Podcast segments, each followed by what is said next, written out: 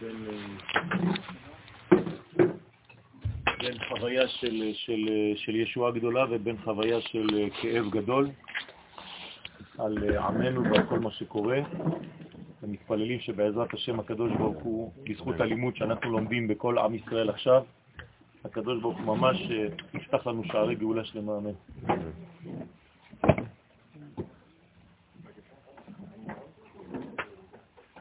שכולם מביאים הרמות. שואל אותך משהו. אה, מי? זה שלך, הרב. בכבוד. זה שלך. כן.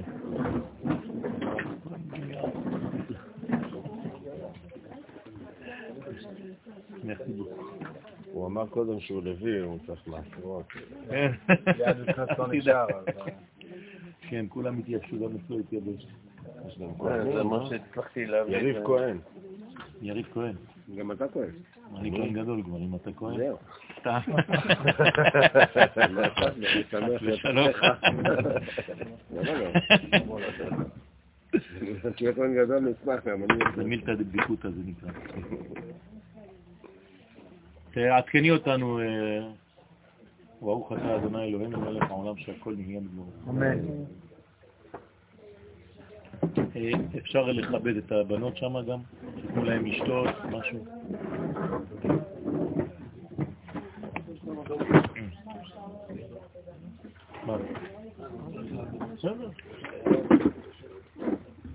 אריאל, אתה ממשיך אבל עכשיו בשקט, כאילו ב...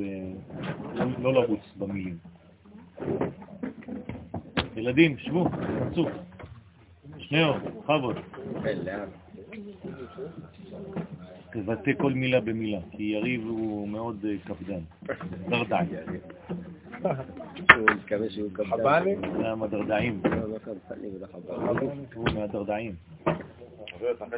אנחנו עם החב"ני. איי, איי, איי, איי, יש דבש אפילו. אה, הבאת דבש, אבל יש לנו גם דבש של שאול. דבש טעים. בבית, יעלו ל- ל- לדבש של שאול.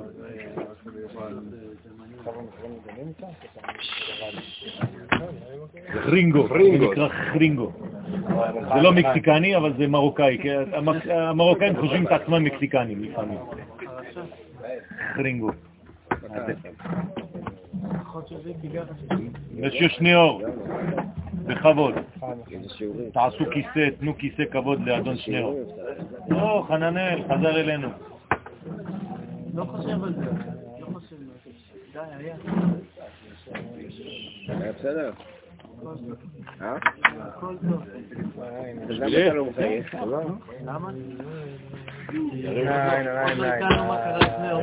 Nine, nine, nine.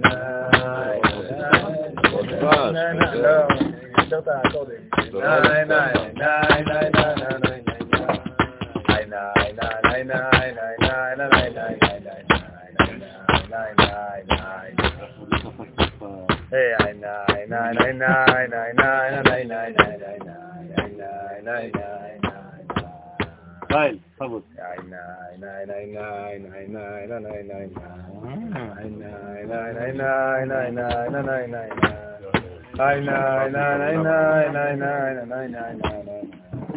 אפשר לשבת גם מאחורה.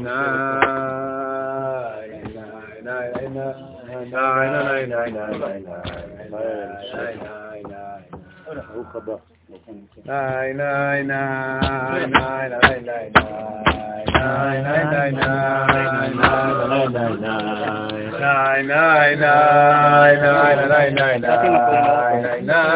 ענף, ככה.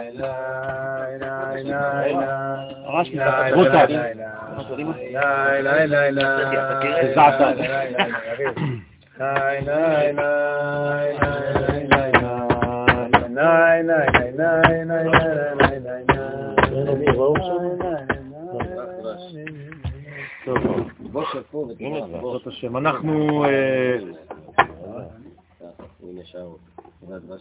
אין קליטה טובה פה, נכון?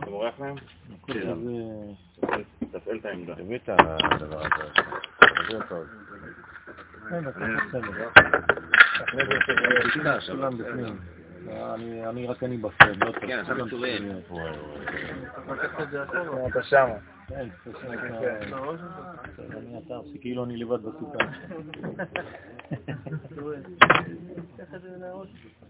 טוב.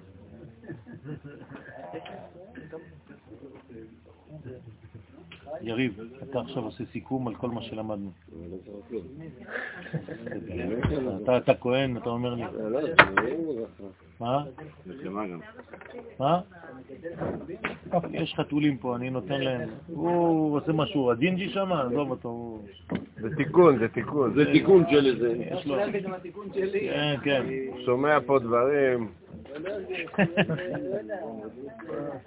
אל תדאג, הוא חלק מהעניין, הוא תופס דברים, משיג...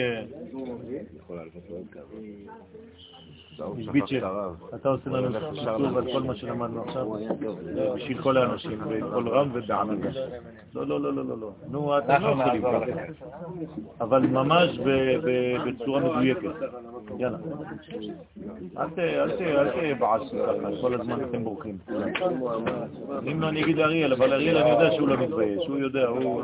אריאל לא מתבייש. נו, אבל בסדר, ברוך השם. אתה מסביר, בגדול, לא, בלי להיכנס לפרטים, אתה מסביר. יהיה קשה? אריאל, אז יאללה, תעשה את זה בכבוד. טוב, בכבוד, מחילה, אריאל יעשה לנו קיצור של כל מה שלמדנו עד עכשיו. לא, לא, פשוט עכשיו התחלנו, אבל היה מחטף. לפני כמה זה עשינו כמה עניינים. אז אריאל בעזרת השם תחבר את זה שם.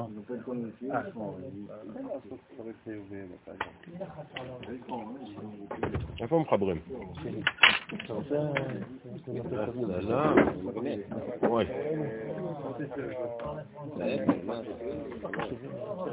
הוא ברח? כן. בכבוד, ברוכים הבאים. נחכה עוד כמה דקות שיגיעו אנשים. ברוך אתה אדוני אלוהינו מלך העולם בורא מיני מזונות. תברך לי בסוכה אתה. כן, אנחנו לא שמענו. אני בירכתי. אתה יכול, אז מה, מי, יש אשכנזי פה שיכול אני לברך? בירכתי בקול, מה? לא שמעתי. יש אשכנזי בקהל? יאללה, זיינברג. תברך לישה בסוכה, מזונות ולישה בסוכה. אמן. אמן. אז אני בתור ספרדי לא יכול לברך שיש לי סוכר רבי. באיזה ערוץ זה? רבי יואל בוינקום? זה ביוטיוב. דבש וחרנגוס.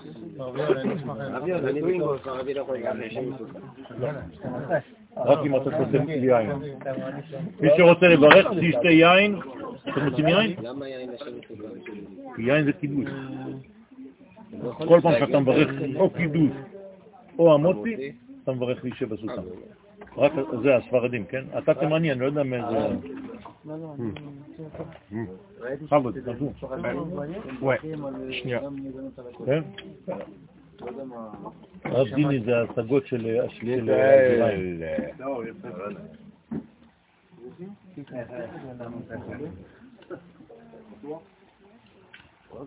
אני חושב ש... מקווה שיהיה מקום, בעזרת השם. העולם לא אמר לי, אדם סתם. מה העניינים? merci chérie. סבת? סבת? תודה רבה לך. הנה הוא הגיע. אה, בבא. אה, בבא. כל אחד בא עם ו... הנה, תראה מה. יש מעשרות כבר. אתה לא נשאר? אני יודע, אני יודע, אני יודע, אני יודע. שמעתי שיש בלגן. אה, כן? אנחנו לא מתפללים עם אהוד היום. זה טוב. משטרה עצבנית. הרב, אנחנו נעלה לשם, ניקח ערבות ונלך. חמש וחצי. אז זה מה שאמרתי. יאללה. השר בא. השר בא. השר פה, כולם. זהו, אכלת אותה.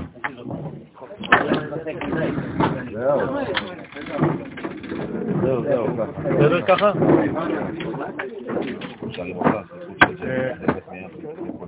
בסדר גמור. שבעזרת השם. רפואה שלמה, אמן. איפה אתה? כן, כן, כן. מחכים, מה שאתם רוצים. חב יואל ביוטיוב.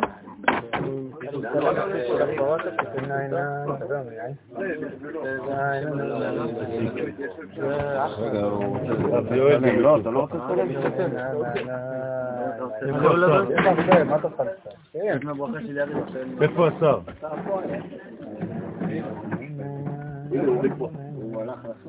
השר אורי, בואו לידינו, כבוד השר. בסדר? תנו לו לשתות משהו בעזרת השם, נו.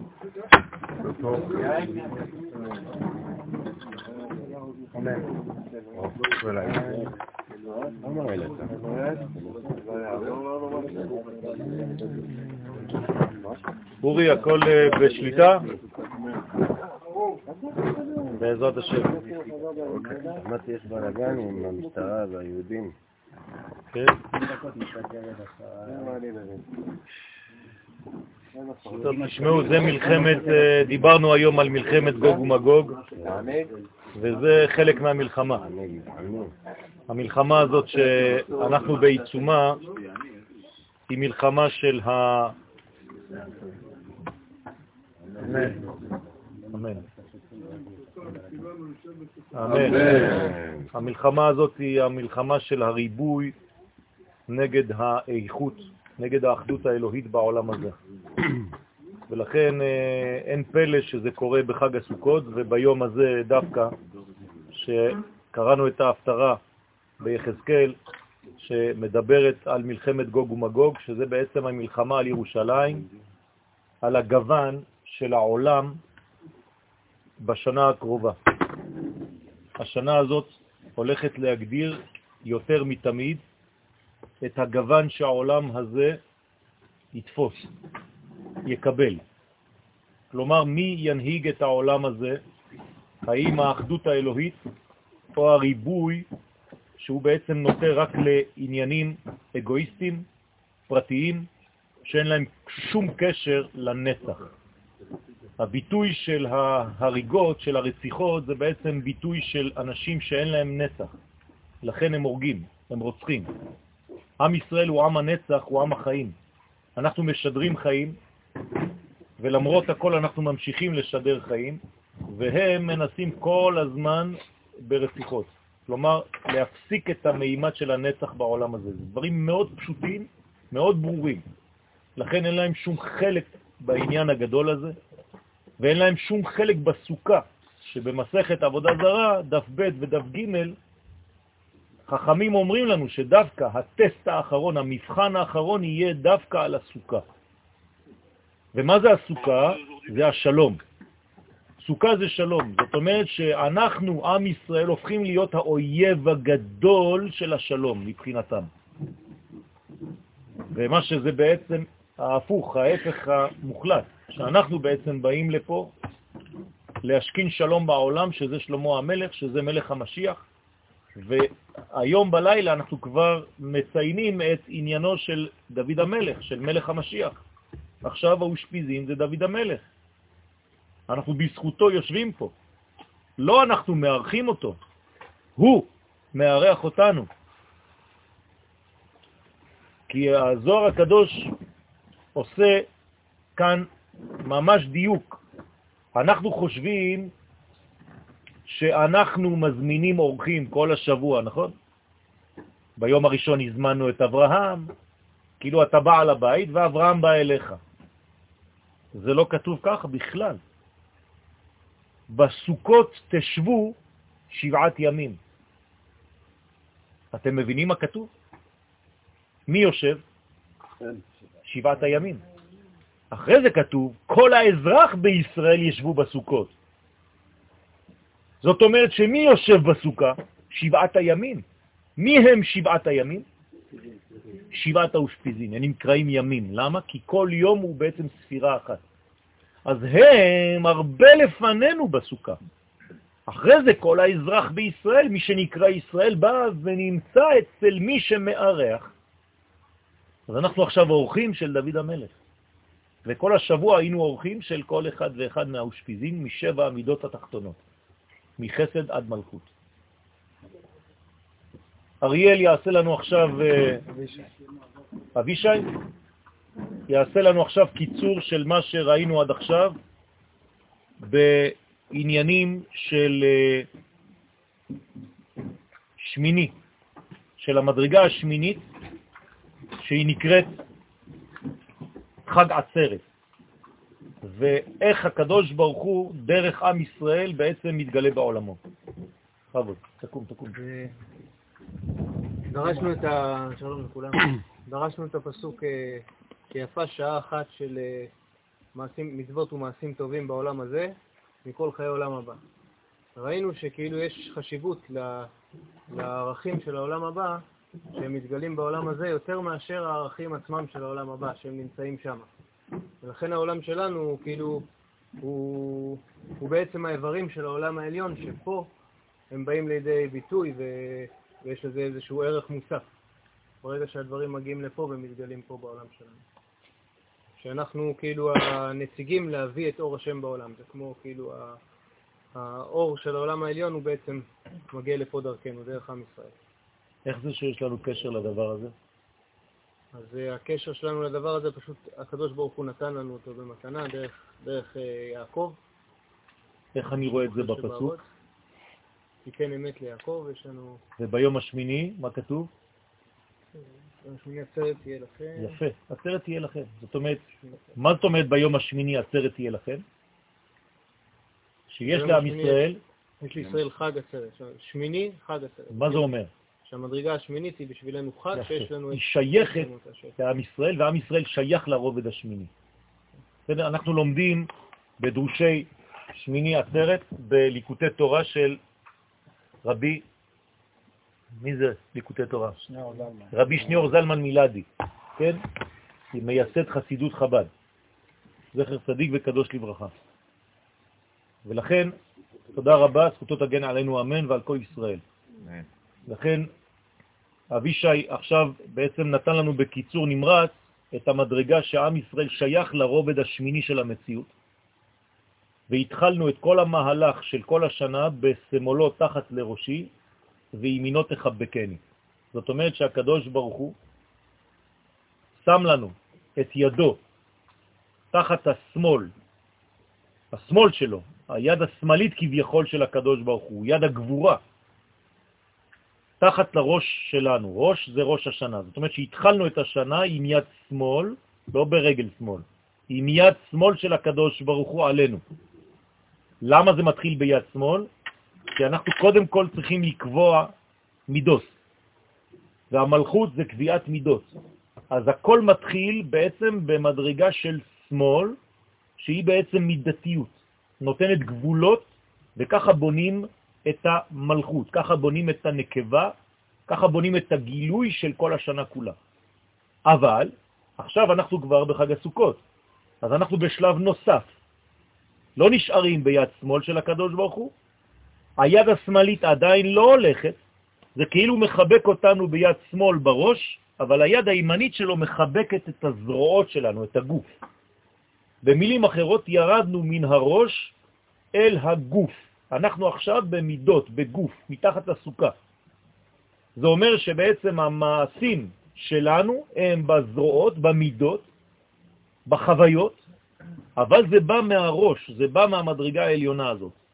עכשיו, יש לנו קשר לראש הזה, ולכן לא קוראים לחג הזה שמיני עצרת, אלא זה ביום השמיני, פסיק, עצרת תהיה לכם. לכם ולא להם. לעם ישראל יש נגיעה ביום השמיני של המציאות, יום שעדיין לא הגענו אליו, נכון? היום השמיני עדיין לא נמצא. אנחנו לא יודעים על היום השמיני כמעט כלום, שהרי היום השביעי של המציאות עדיין לא נגמר. לא כתוב ויהי ערב ויהי בוקר יום השביעי. אין פסוק כזה. זה מסתיים ב"ויהי ערב ויהי בוקר יום השישי". פסיק. נקודה. אז איפה הפסוק של ויהי ערב ויהי בוקר יום השביעי? אינו.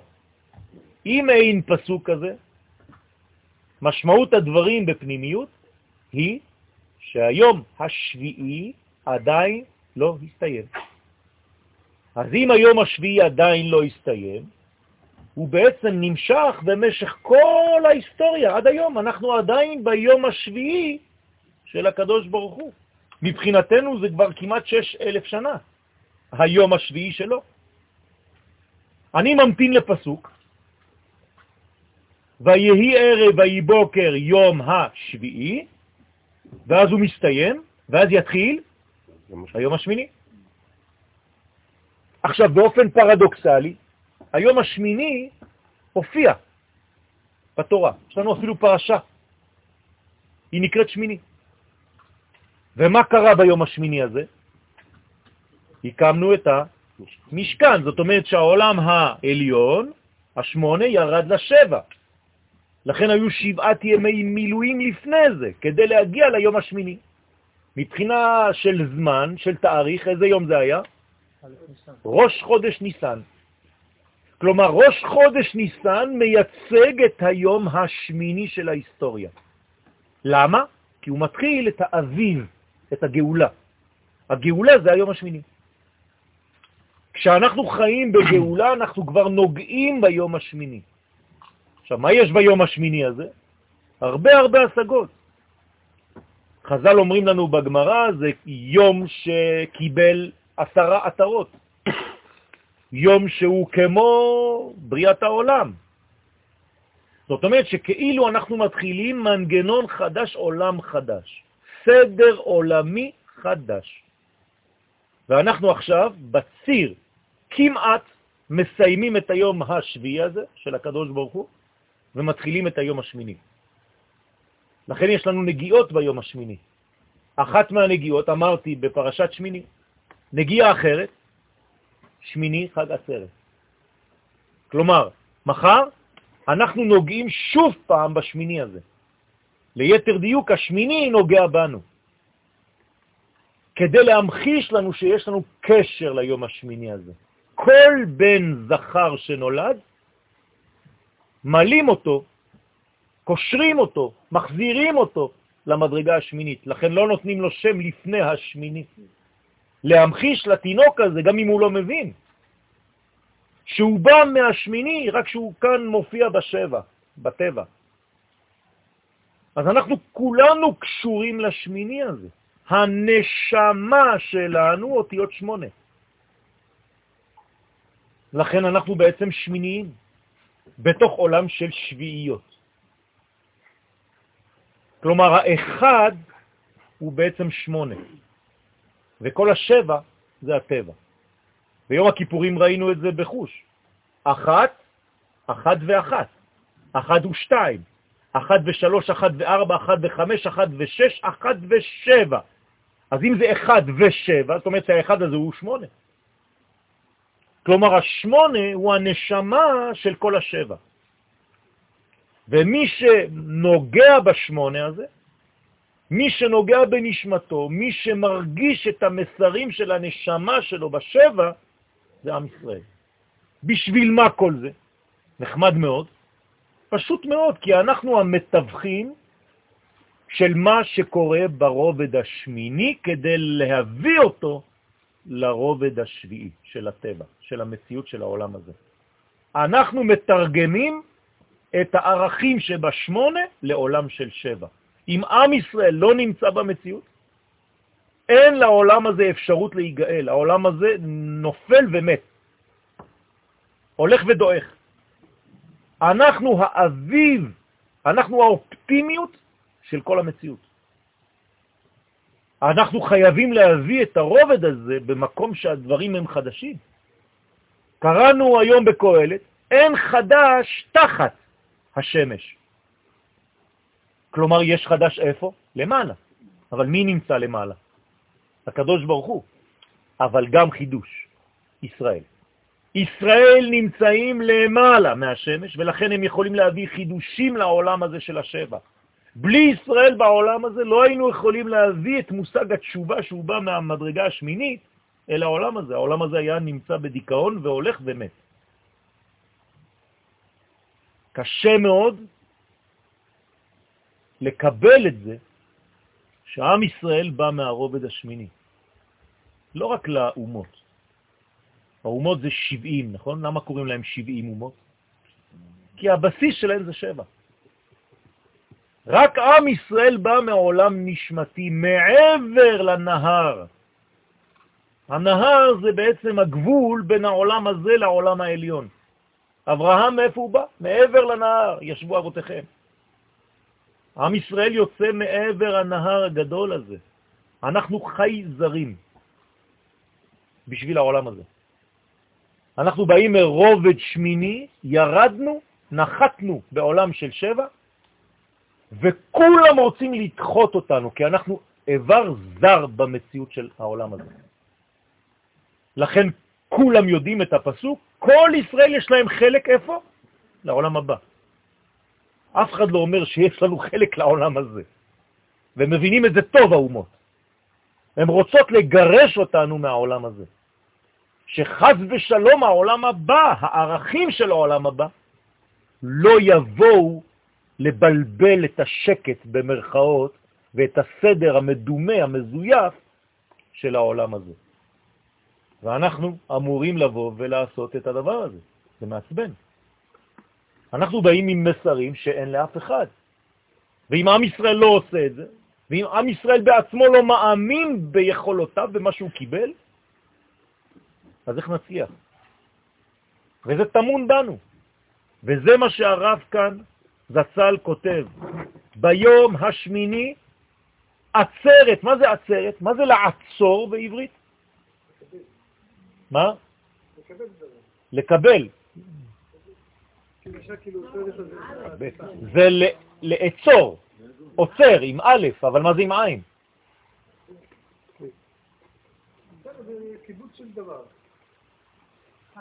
מה? מה זה, אז בשביל מה אני מפסיק? איך אני מפסיק ומקבל?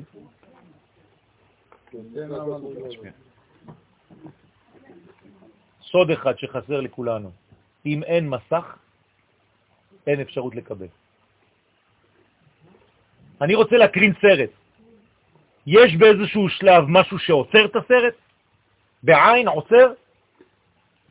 ברגע שהסרט שמוקרן באוויר עוצר, אני רואה את הסרט, נכון? בלי העצירה הזאת, אין קבלה.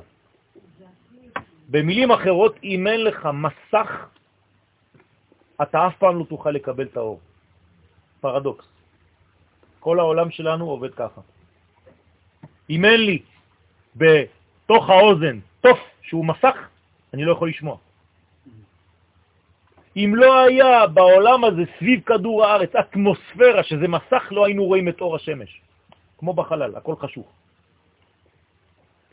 מעניין. דווקא המסך, שאמור כביכול לחסות, מאפשר לך להתגלות. אם הייתי נושם ולא היה משהו שעוצר את הנשימה באיזשהו שלב, לא הייתי יכול לנשום שוב פעם. כל המציאות של העולם שלנו עובדת בצורה כזאת. עכשיו, תשימו לב, יש לנו כוח לעצור את מה? את השמונה. כלומר, לקבל אותו. זה רק עם ישראל. כלומר, אנחנו, אני אשתמש במונחים של חשמל, אנחנו נגד לרובד השמיני. כמו בנורה חשמלית. אם אין נגד, אין אור. עם ישראל מצוין ויכול להתנגד לאור השמיני, ולכן הוא יכול גם לעצור אותו, לדחות אותו כביכול ולקבל אותו. אין דבר כזה בשום מקום. כל מי שרוצה לעשות דבר כזה, נשרף, חוץ מעם ישראל. ביום השמיני עצרת תהיה לכם, לכם להוציא כל האחרים. אז לכן הקדוש ברוך הוא התחיל ביד שמאל איתנו כדי לבנות אותנו מחדש לשנה הבאה. וימינו תחבקני, עכשיו אנחנו בסוכות, ימין השם מחבקת אותנו במידות שלנו. להבין מהו תחת לראשי, אומר הרב, הנה אמרו חז"ל, יפה שעה, מה שאמר עכשיו אבישי, אחת בתשובה ובמעשים טובים בעולם הזה, מכל חיי העולם הבא. אז עד עכשיו הבנו שצריך להפריד, יש עולם הבא, יש עולם הזה, אז יפה שעה פה מאשר שם. לא, זה לא מה שהרב אומר. יפה שעה אחת בתשובה. מה זה תשובה? מאיפה באה התשובה? מעולם הבא. מישהו יכול להגיד לי מאיפה הוא מחזיק את זה? יפה מאוד. מסכת פסחים, דף נ"ד. תשובה קדמה לעולם. אז אם תשובה קדמה לעולם, אז היא באיזה רובד? שלפני העולם, לפני השביעיות, כלומר היא באה מהמדרגה השמינית, שעכשיו דיברנו עליה. עכשיו, יפה שעה אחת בתשובה בעולם הזה. מה זה אומר עכשיו?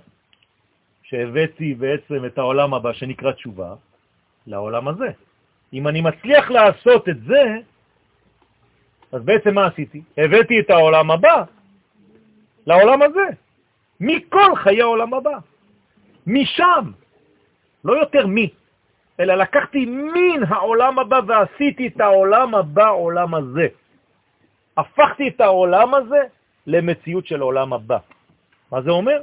שהעולם הזה מתחיל לחיות לפי ערכים של שמונה. כלומר שהעולם הזה עולה למדרגת השמונה. וברגע שהעולם הזה יעלה למדרגת השמונה, כבר לא ידחו אותנו, כי אנחנו כבר לא נהיה אלמנט זר לעולם הזה. העולם הזה יכיל את השמונה. קשה לו להכיל את השמונה לעולם הזה. וכבר נתבהר פעמים רבות במקומות אחרים, וכעת יובן בהקדים מאמר חז"ל גדול תלמוד שמביא לידי מעשה. מה זה התלמוד שמביא לידי מעשה? זה בעצם שכשאני מלמד, תלמוד זה לא רק ללמוד, אלא אני לומד ומלמד. ולכן חשוב מאוד העניין הזה, גם ללמוד וגם ללמד. אז התלמוד זה לימוד ותלמוד. זה יותר גדול. מתי הוא גדול? כשהוא מביא לידי מעשה. זאת אומרת שהוא לא נשאר ברובד של מחשבה. ומעשה בלשון חז"ל פירושו תיקון. במילים פשוטות, כשאני לומד ומלמד, אני צריך לצאת שונה מהלימוד שלי. אם לא השתניתי עקב הלימוד, משמעות הלימוד היא אפסית. לא עשיתי כלום. כל מה שהקדוש ברוך הוא בורא זה רק לתקן. אשר ברא אלוהים, לעשות. לעשות, לתקן. כלומר, כשאני מביא שמונה בשבע, העולם הזה משתנה והופך להיות טוב יותר. זה לא אלמנט של זמן? זה לא אלמנט של זמן, זה לפני הזמן. השמונה הוא, הוא למעלה מן הזמן. העולם שלנו הוא בזמן. יפה. השמונה מתלבש בעולם של זמן, בלי למות, בלי לאבד את תכונתו שהיא למעלה מן הזמן, כמו שבת שיורדת לעולם הזה. זה שמונה שיורד לתוך השבע ומתלבש בשבע. אבל השבת, לא היום השביעי, השבת. שמתם לב שיש שני שמות לשבת. קוראים לו מצד אחד יום השביעי, מצד אחד קוראים לו שבת. יש הבדל גדול. היום השביעי הוא עדיין בעולם הזה, והשבת זאת המדרגה השמינית. זה הקודש, שמתלבש בעולם הזה מבלי לאבד את תכונתו. אסור לנשמה, כשהיא נמצאת בתוך הגוף, לאבד את התכונות הנשמתיות שלה. עד כמה אנחנו צריכים היום להביא את השמונה? עובדה שבכיפור אנחנו מהר מאוד חוזרים לשבע. נכון. למה? למה?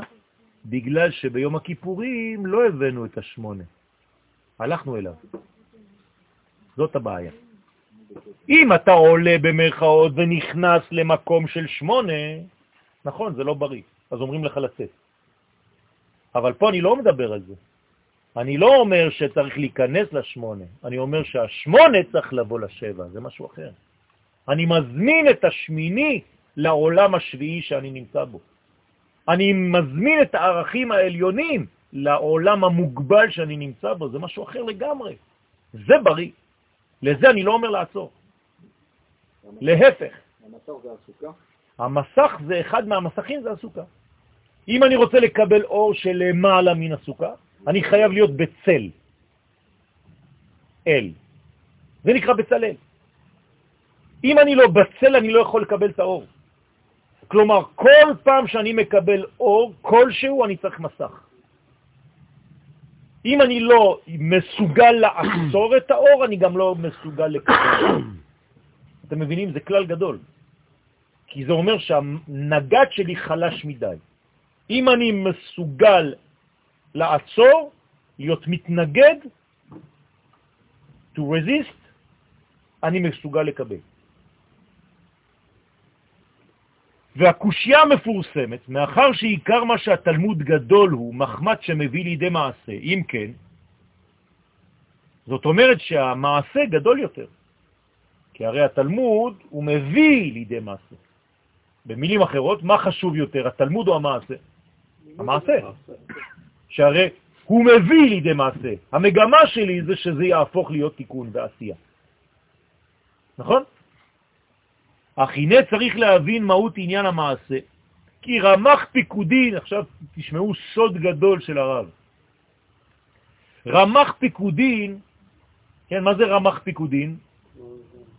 248 מצוות. מצוות. עינון הן רמח איברים דמלכה.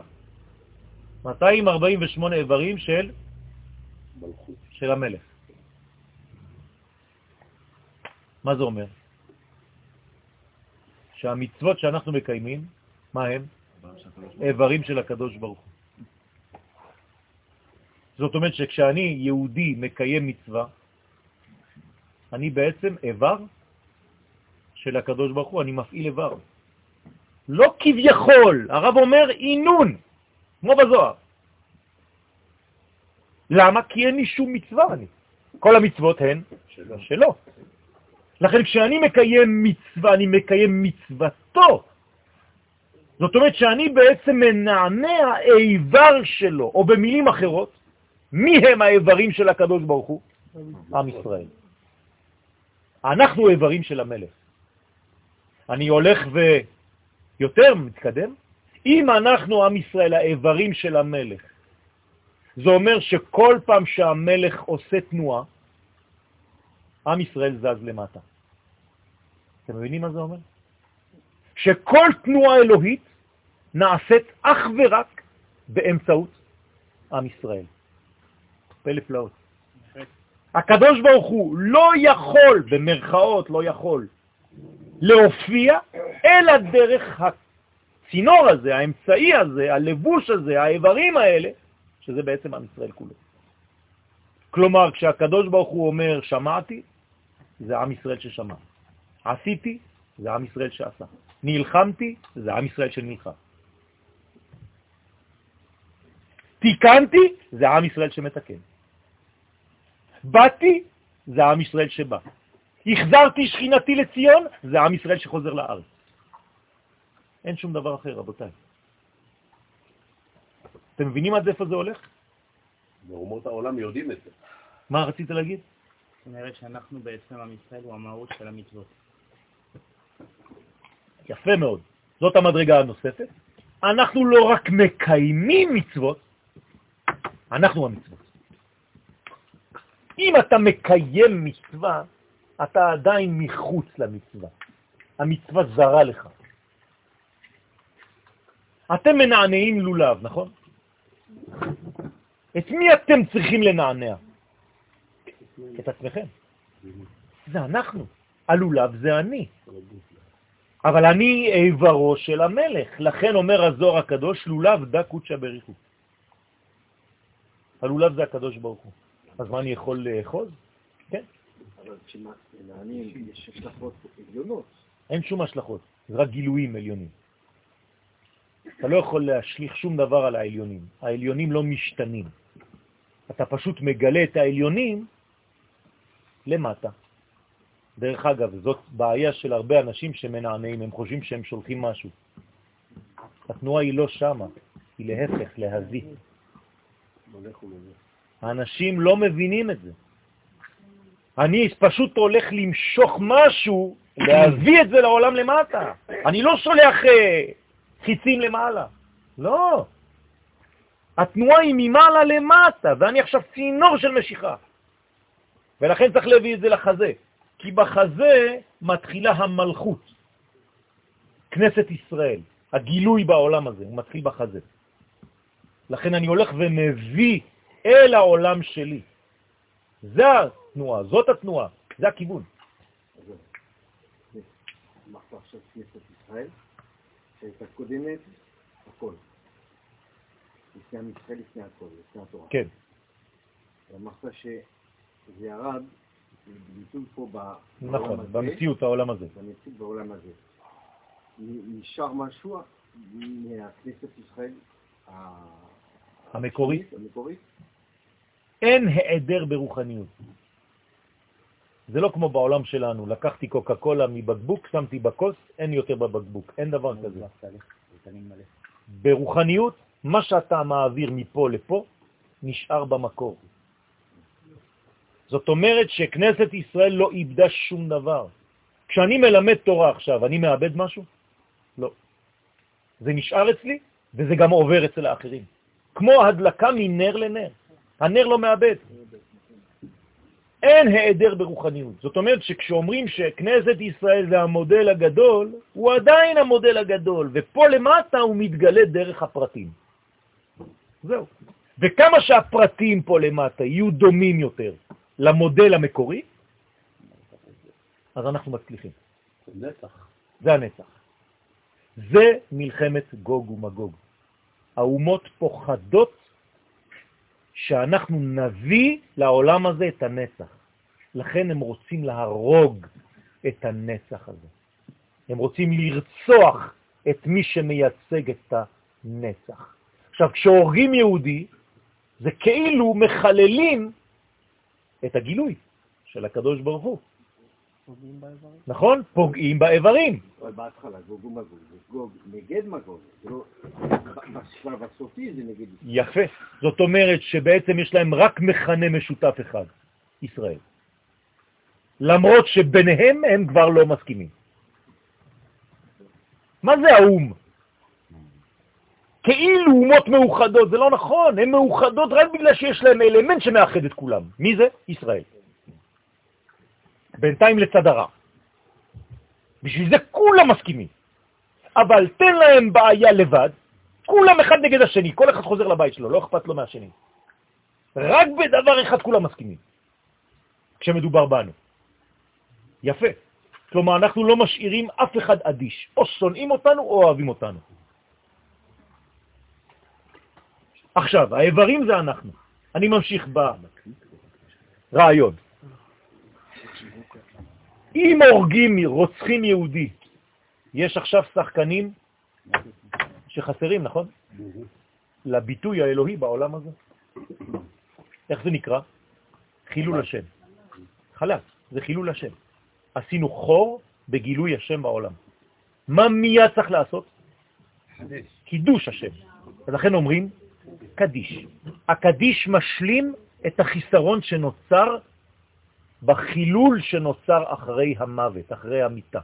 לכן עושים קידוש השם על ידי זה שהם אומרים לקדוש ברוך הוא, עכשיו אתה קטן, כי חסרים חיילים, אז אנחנו מבקשים ממך, תתגדל ותתקדש. תהפוך להיות גדול כמו שאתה צריך להיות גדול. במילים אחרות, עם ישראל הוא נגד המוות. ואומות העולם עוסקות במוות.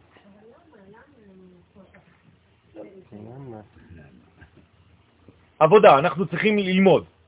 זה כל העניין עכשיו. הן לא מבינות שעם ישראל הוא הנשמה. בלי נשמה אין איברים שיכולים להמשיך לחיות. אנחנו לא מצליחים להסביר בצורה עדיין ברורה וטובה שאנחנו נשמת העולם. זאת העבודה שלנו, רבותיי. עכשיו, למה אנחנו לא מצליחים לתרגם את זה? כי פשוט ב- אנחנו בעצמנו לא מפנימים את הרעיון הזה ולא מבינים אותו. לא רוצים להיות ב-level הזה. אנחנו כל הזמן משחקים אותה ראש קטן, אנחנו לא כמו כולם, הכל בסדר. שתהיה אחידות. זה לא נכון.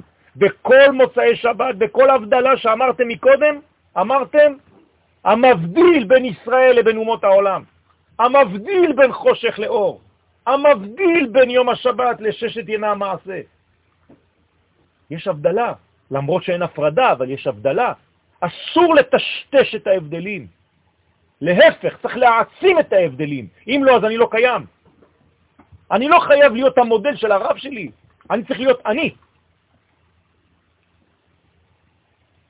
זה נקרא איברים דמלכה, וצריך להבין מהו עניין, ולשון איברים, הרי אין לו דמות הגוף. הקדוש ברוך הוא אינו גוף ואין לו דמות הגוף, אז מה אתה אומר איברים של המלך? וכתוב כי לא מחשבותיי מחשבותיכם, לא דרכיכם דרכיי, וגבהו מחשבותיי וכו'. אבל העניין הוא דכתיב תיתן אמת ליעקב. הנה הסוד. הקדוש ברוך הוא נתן אמת ליעקב. מי זה יעקב? עם ישראל. עם ישראל נקרא יעקב. למה הוא נתן לנו אמת? יש יציבות. אמת זה יציב. כי אנחנו מסוגלים להכיל אותה. אתם יודעים מה זה לתת אמת? האם בן אדם בעולם הזה יכול להכיל אמת? הרי כל העולם הזה נקרא בלשון חז"ל עלמא ושיקרא. אז איך הקדוש ברוך הוא אומר, תיתן אמת ליעקב? מה זה אומר? שרק יעקב בעולם הזה הוא יכול להיות המתווך של האמת האלוהית בעולם הזה. אני חוזר למספרים, רק אנחנו יכולים להביא את השמונה לתוך השבע. רק אנחנו יכולים לגאול את העולם. העולם בדיכאון, רבותיי. רק עם ישראל יכול לגאול אותו מהדיכאון שלו. ואנחנו צריכים לגאול את העולם. בשביל זה נוצרנו. מתי אנחנו גואלים את העולם? בחג הסוכות. בחג הסוכות. כי אנחנו כבר נגאלנו, נכון? מתי נגאלנו? בפסח. נגאלנו, אבל נגאלנו לבד. כשפרעו מלך מצרים רודף אחרי בני ישראל, אתם יודעים למה הוא רודף אחריהם? הוא רוצה להיגאל. הוא אומר, תגאלו אותי. למה נגאלתם לבד? זה לא פייר. גם אני רוצה להיגאל. אז מה משה רבנו אומר לו? עוד מעט, בסיבוב הבא, בעזרת השם, אנחנו נחזור, נגאל אותך, אבל זה יהיה בסוכות. בהיסטוריה. כלומר, סוכות זה חג של מי? של העולם. של אומות העולם. אתם יודעים את זה? זה... לא, לא, לא, לא, אני לא מדבר על 70 אומות. אני אומר שיש מצווה לגויים לחגוג את חג הסוכות. קראנו את זה בהפטרה. מי שלא יעלה לחגוג את חג הסוכות, קראנו את זה ב... בחג הראשון, במושג, נכון? בהפטרה של החג הראשון. מי שלא יעלה מן האומות שישארו אחרי גוג ומגוג, לחגוג, לחוג את חג הסוכות, לא עליו יהיה הגשם. זאת אומרת שיש חג שהוא שייך לאומות העולם, והן חייבות לחגוג את זה. זה חג של אומות העולם. אז מה ישראל עושים בסוכות? מקריבים פרים. מה אנחנו עושים בינתיים בסוכות אם זה שייך לאומות העולם? מקריבים על מנת. בעזרת השם השיעור יהיה לרפואתה של אדל בת מרים, נתן בן אדל שנפצעו בפיגוע הערב. בעזרת השם שיהיו בריאים ושלמים, אמן כן יהי רצון. אז מה אנחנו עושים בחג הסוכות? פשוט מכינים את החג הזה לאומות העולם. זה חג אוניברסלי. התורה קשרה, נכון? בין חג הסוכות לחג הפסח. איך כתוב? ויסעו מרעמסס סוכותה. לא כתוב ויחנו. וייסעו מרעמסס סוכותה. כלומר, יצאנו מרעמסס ונכנסנו לסוכות. מתי זה היה? מאיזה יום? באיזה יום בניסן? יפה. כלומר, בפסח עצמו, איפה היינו? בסוכות. כלומר, הפסח הראשון של ההיסטוריה אכלנו מצות. בסוכות. בסוכה. אתם מבינים למה גם המוצי צריכים לאכול אותו במהירות כמו שאכלנו את המצות? פחות מאכילת פרס? זאת אומרת שהתורה קושרת בכוונה תחילה בין שני החגים, שלא תפריד ביניהם. פסח זה סוכות, סוכות זה פסח של האומות. פסח של ישראל, סוכות זה הפסח בשביל אומות העולם. כלומר, אומות העולם עתידות להיגאל מתי? בחג הסוכות. כתוב, כתוב בגמרא שכשיהיה את התקופה ואז אומות העולם יבואו ויגידו למה לא הפסדת לנו את התורה, כן. יתנו להם סוכות, יביא חמה גדולה, נכון. נכון. הסוכה ויבטו בסוכה. מה זה אומר? אם אנחנו לוקחים את זה מבחינה סימבולית, עדיין בגאולה יסרבו להיות צריך להבין מה זה הסוכה. כתוב שם בגמרא, זה במסכת עבודה זרה, כתוב שכל אחד עולה לגגו ועושה סוכה. כלומר, הם ישימו את הסוכה, את מה שזה מייצג, בראש החשיבות. מה זה סוכה? זה שלום. כלומר, אומות העולם ירצו לעשות שלום. זה יהיה כאילו האידאל הגדול, ראש מעיינותיהם. ברגע שהשלום הזה לא יצלח, כלומר הקדוש ברוך הוא יחמם קצת את המצב, יוציא חמה מן ארתיקה, מה הם עושים? בועטים בסוכה ויוצאים ממנה. זאת אומרת, זורקים, כל אחד הולך לאינטרסים שלו. הם לא יכולים לעשות שלום בעולם. מי יכול לעשות שלום בעולם? רק עם ישראל, שנאמר, עושה שלום במרומיו, הוא יעשה שלום עלינו, על כל ישראל, וישראל יעשו שלום בעולם. כמו שהקדוש ברוך הוא מקדש את השבת, והשבת מקדש את ישראל, וישראל מקדש את הזמן, אנחנו לבדנו, תשמעו טוב, יכולים להביא שלום לעולם. בינתיים אנחנו האויב הגדול, המרכזי של השלום, בעיניהם. בסדר? אנחנו לא שחקנים על גבול. יכולים לעשות את העבודה בשביל לקרב ולעשות שלום עם ה... אנחנו צריכים בכלל לבנות איתם אמון. כן. ואיך איך אני יכולה שיהיה לי אמון אם הרב שלי מלמד אותי שהם לא יכולים לסבול שלום? איך אני... איך אני... אה, אז אני, אני, אז אני, אני מחדד את מה שאמרתי. הם לא יכולים לעשות שלום כשהם בלי עם ישראל. אבל דרך המתווך, עם ישראל, הם מקבלים את השלום במנה יותר נמוכה, ושם זה כבר כאילו השמש נכנסת לנרתיק, והם כן יכולים לקבל. אנחנו מסך בשביל אומות העולם. לכן כל האורות שעם ישראל מקבל, בשביל מה הוא מקבל את זה? כדי למעט את האור, להלביש את האור, לעטות את האור, שלא יהיה יותר מדי חם ושורף לאומות העולם. אנחנו פילטרים בשביל אומות העולם, אבל אני צריך להבין את זה. כלומר, אני צריך למצוא דיאלוג שמתאים לרמה של אומות העולם, זאת אומרת שכל עוד, ואני צריך לשדר את הדיאלוג הזה. כל עוד אנחנו בעצמנו אין איזשהו מסר אחד ברור לכיוון החוץ, זה לא יקרה. עוד אנחנו לא קודם כל מגיעים- צריכים להפנים את לא הרעיון, מגיעים את העניין הזה של מסר אחד ולא כמה דואליות במסרים, זה לא, זה לא יכול להיות. שזה יכול להיות שזה ככה, על כל פנים הדבר מתלבש בכל הרבדים, גם בעניין הדתי, גם בעניין הפוליטי, גם בעניין המוסרי, גם. בעניין החברתי, גם ברשתות החברתיות, הכל. זאת מלחמה דמגוגית, מלחמת גוג ומגוג. כל עוד הבדיחה, שני יהודים, שלושה, שלושה דעות שונות, לא, שלושה בתי כנסת. בדיוק, כן. זה יתקיים, זה לא, זה לא יכול לקרות, ואז עדיין אי אפשר שיהיה להם אמונה בנו. יכול להיות ייחוד. רק כן? דרך איום רק מלחמה. אנחנו לא דיברנו על אחידות, דיברנו על אחדות. כן, אנחנו יכולים להיות שונים, זה בסדר שאנחנו שונים אחד מהשני, אבל אנחנו באחדות, לא באחידות. לא כולם אותו צבע, לא כולם אותו גוון, לא כולם אותה מחשבה. זה בסדר גמור, אבל אנחנו צריכים לשדר אחדות, גם אם אנחנו שונים. זאת מדרגה.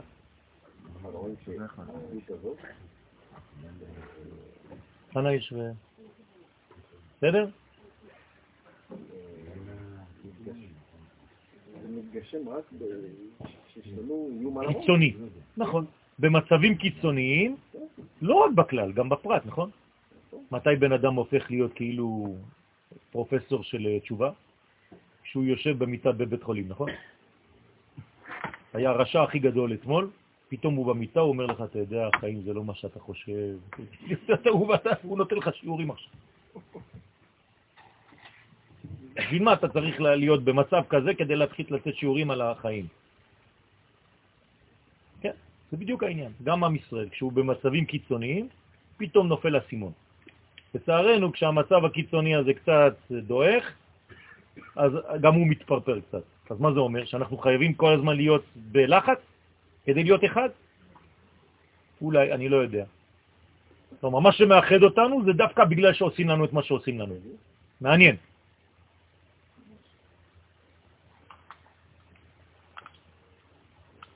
תמשיך אה, אריאל לקרוא, בבקשה, איפה שהיינו, למעלה.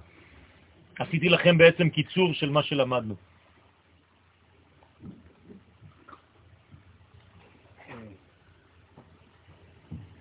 כמו שכתוב, להנחיל אוהבה יש. כי הרי שתי בחינות דעות הנעל, כן, הוא אל דעות השם. כי הרי בית בחינות דעות הנ"ל הן בחינת ייחוד ההילאה, שהוא שם הוויה, וייחוד התתאה שמבחינת שם אלוקים ועדנות המצמצם ומפריד, לעבוד בחינת יש. וכמו שכתוב, סוף דיבור המתחיל, כי תשמע בקול. עד כאן. למדנו שיש שתי דעות.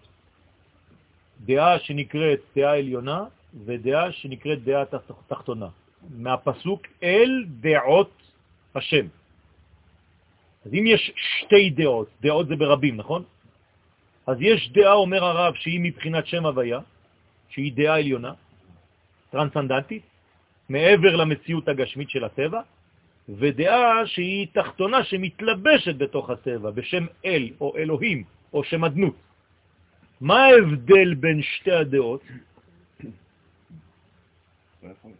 הדעה העליונה היא אחדותית, בלתי ניתנת לפירוק, להפרדה, בעוד שהדעה התחתונה, שם אדנות, היא מתחלקת לאיברים. זאת אומרת שהדעה האחדותית מתגלה בעולם של פרטים. בסדר? ברגע שאנחנו עושים דבר כזה, הרי העולם שלנו הוא עולם של פירוד, נכון? עלמא דפירודה. אבל אם אני בעלמא דפירודה מוצא את עלמא דייחודה, את האחד העליון, ואני מגלה אותו בעולם של נפרדים, מה עשיתי? הבראתי את העולם הזה, הוא היה חולה. נכון? דוגמה, אני חוזר לגוף, איברים בלי נשמה, מה קורה להם? מתפרקים. מתפרקים, נכון? זה מת. הנשמה עלתה, מה קורה לגוף בקבר? מה קורה להם, לאיברים? למה הוא מתקלה? נפרד. כי כל איבר חוזר ליסוד שלו. המים חוזרים למים, האפר חוזר לאפר, הדומם לדומם, הצומח לצומח, לא נשאר כלום. למה הם נפרדו?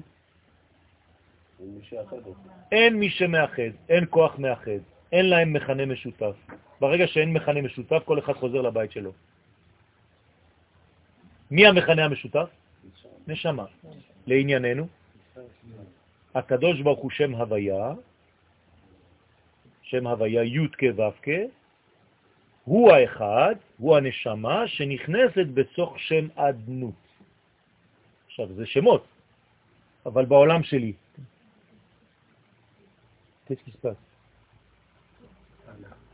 היה פיגוע בממילה? יש בעיה שם. יש איזשהו, היה איזשהו בעיה בכותל ביבשה. בוכה? לא יודע, dois venir טוב, מחילה, תמשיך, תמשיך.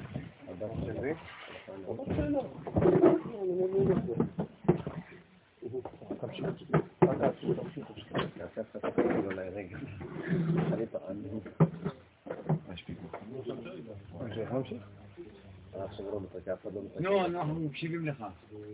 כי הרי שתי בחינות דעות הנ"ל, הן מבחינת ייחוד ההילאה, שהוא שם הוויה, וייחוד התוצאה, שהיא מבחינת שם אלוקים ואדנות. אתה נותן אבל גם את ההסבר. אז צריך. המצמצם ומפריד לעבוד בחינת יש, כמו שכתוב סוף דיבור, המתחיל כי נשמע בקול. אני איתך, אל תתייאש. אני איתך, אל תתייאש. והנה, אני איתך, אני איתך, כי הנה...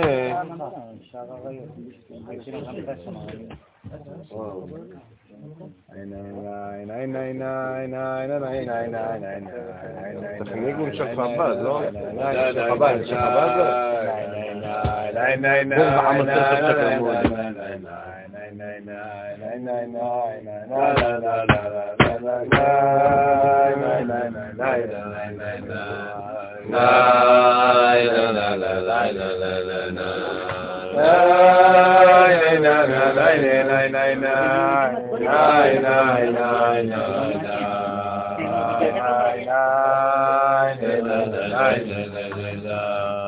טוב,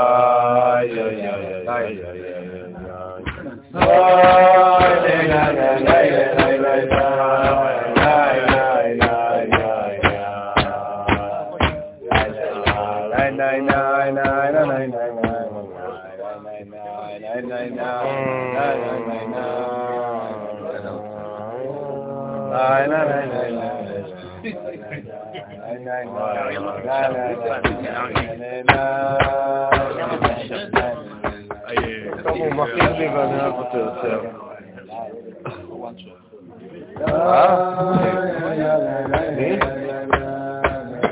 יאיר? של מור. זה לא כתוב. איפה יאיר ה... אבל תשמע, לא, אתה גבוה, אתה יכול עוד לתלות את זה לפני שירגישו. שים כיסא, תתלה את זה עוד לפני שירגישו. עם שמח, בבן בן בבן. לא, לא, סתיו, סתיו, אני אלך להשם.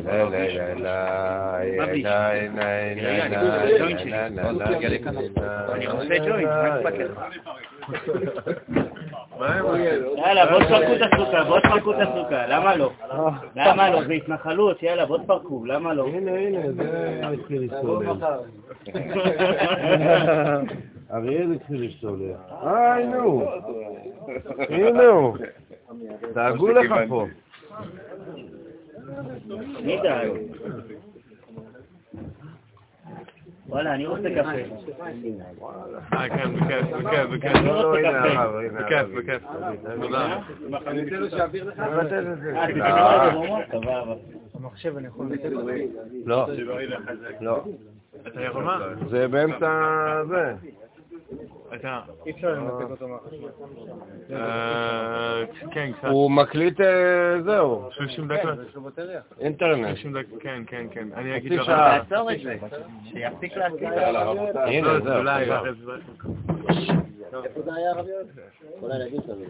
לא יודע, שם באיזה מסעדה שם.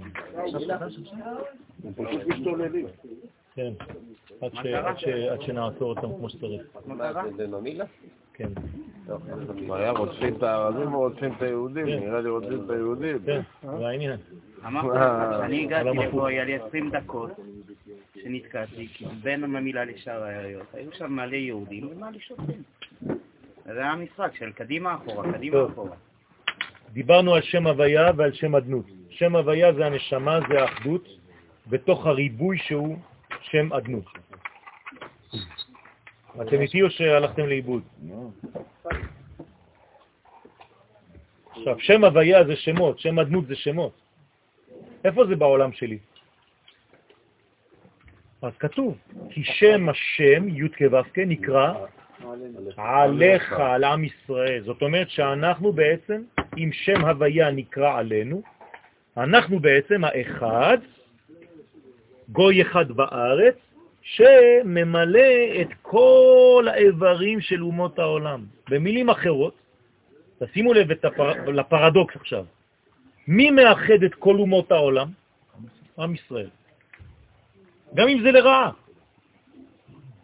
כלומר, בינתיים הם שונאים אותנו, זה מה שמאחד אותם. אבל בעצם אנחנו האלמנט המאחד. אנחנו כוח מאחד, אנחנו דבק. מה זה עם לבדד ישכון? זה העניין. זאת אומרת ש... בגויים לא התחשב, מה זה אומר? זאת אומרת שעם ישראל בעצם הוא לבדד. מה זה לבדד ישכון? לא, לא, לא, לא לבוד בלבד, אלא בדד, לבדד ישכון.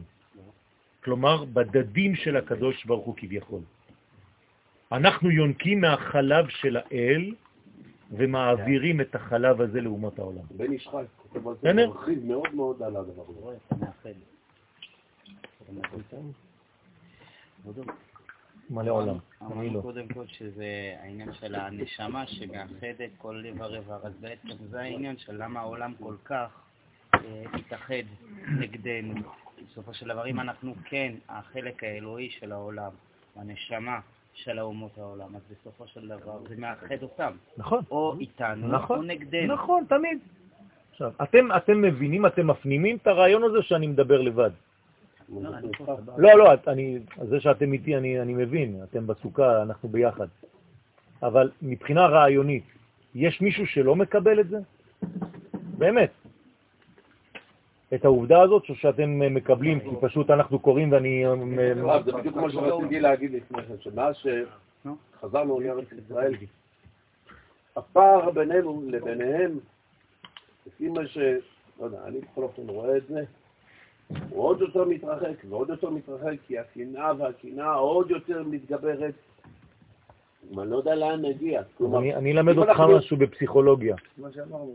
ככל שאתה שונא מישהו, אתה גם יכול לאהוב אותו. זה הולך ביחד. זאת לא שנאה בעצם, זה פחד. זה פחד. אבל הפחד הזה יוביל למדרגה שתשתנה בן רגע. פשוט הם, אנחנו בעצמנו לא מבינים מה קורה לנו, מה, היינו כחולמים, גם הם לא יכולים להבין את זה. זה הכל בתת מודע, זה קורים דברים שאנחנו בכלל לא בשליטה. הרב קוק אומר לנו שלעתיד לבוא, הסגולה תשלוט על הבחירה. אולי תגיד לנו זה עכשיו. באיזה פסוק אנחנו נדע פחות או יותר מתי העתיד לבוא. כן, זה כבר לא עתיד, זה לבוא בלבד. לגבי. העניין. נכון, נכון. אנחנו זוג, אנחנו זוג עם אומות העולם. זו חתונה עתידית, אנחנו זוג. חבו, תמשיך לקרוא.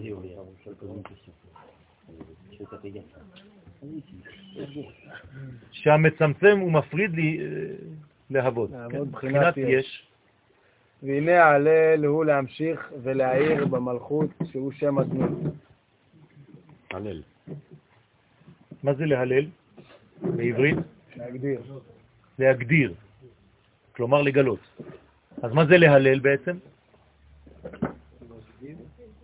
להגדיר, כן, אבל מה זה אומר? איפה זה נמצא? באיזה שם? הוויה או?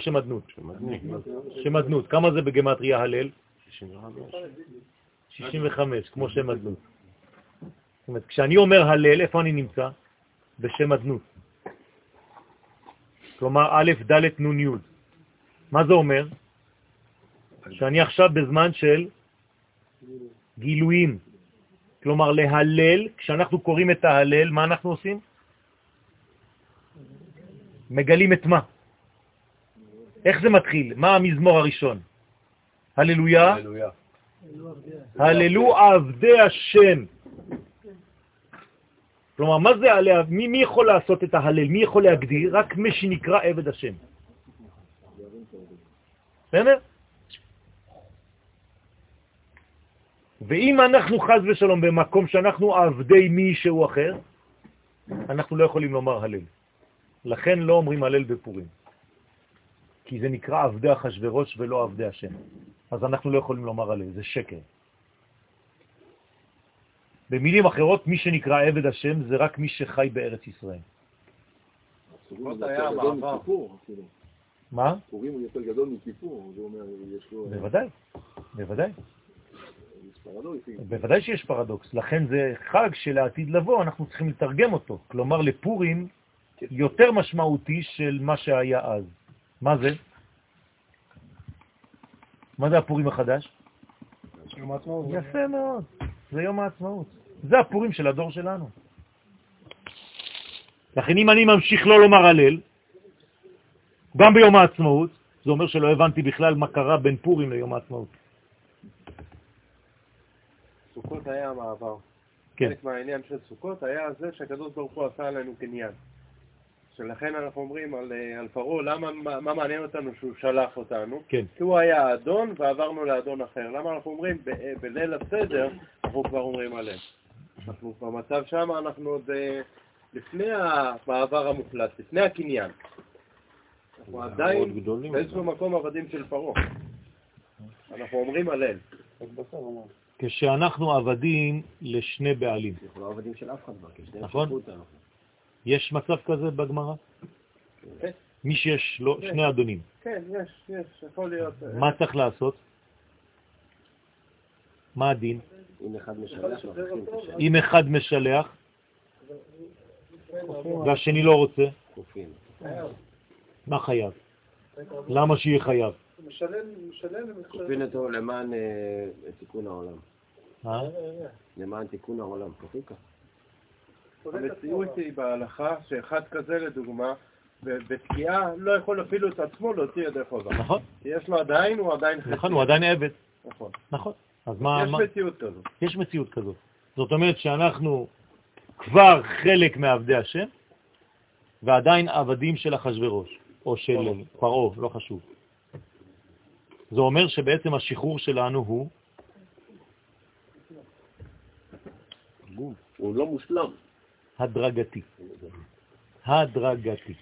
עכשיו, מה יצאנו בשחרור ממצרים, וזה יענה על השאלה שלך, כשאמרתי גאולת עולם גאלתנו, אנחנו אומרים את זה, אנחנו לא משקרים. על מה אנחנו מדברים? על הנשמה שלנו, לא על הגוף. מיציאת מצרים עד היום אנחנו עדיין משועבדים בגוף, אבל הנשמה שלנו השתחררה. לא נכון.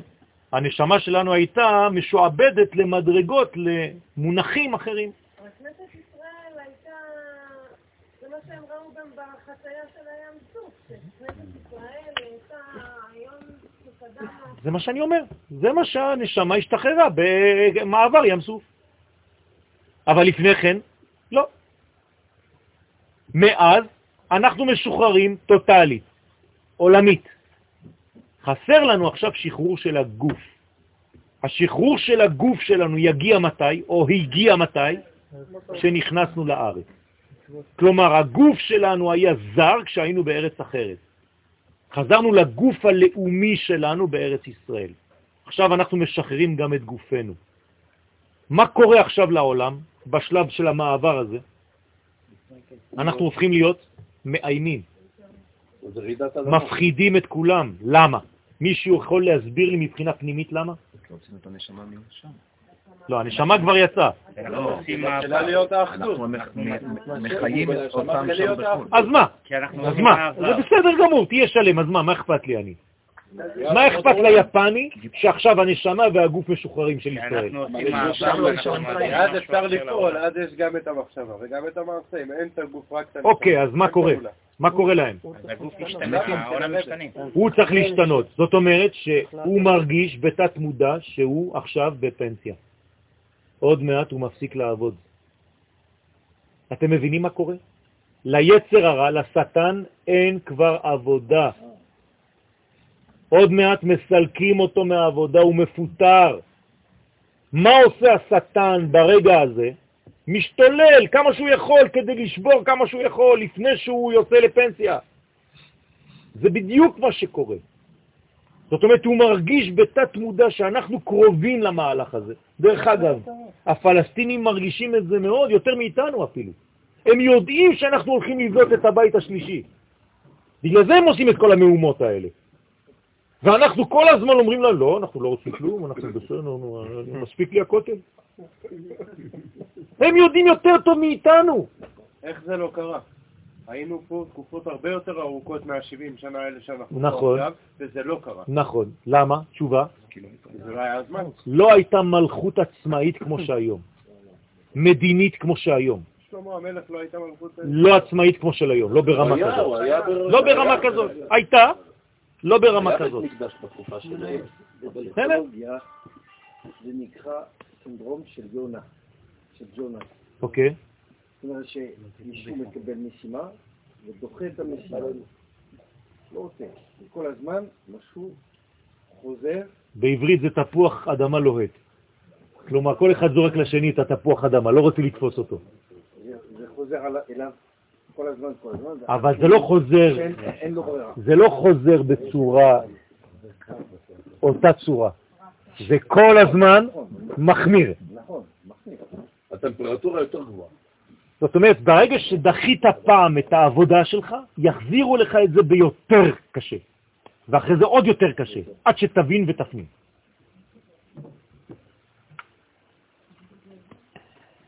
אתם רוצים להמשיך בזה או שאנחנו נעבור למשהו אחר? לא, בסדר לכם? אז בכבוד.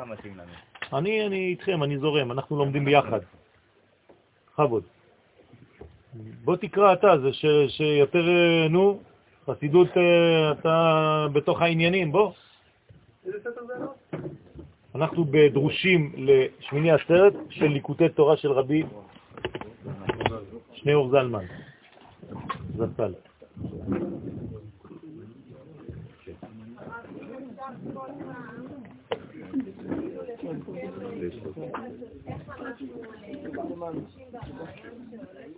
כן. אז תשאלו, אז בואו, תפתחו, תפתחו. תפתחו. מה מה השאלה? איך הופכים את זה לתכלס? לתכלס, מה איך אנחנו הופכים את זה לתכלס? היום, עכשיו.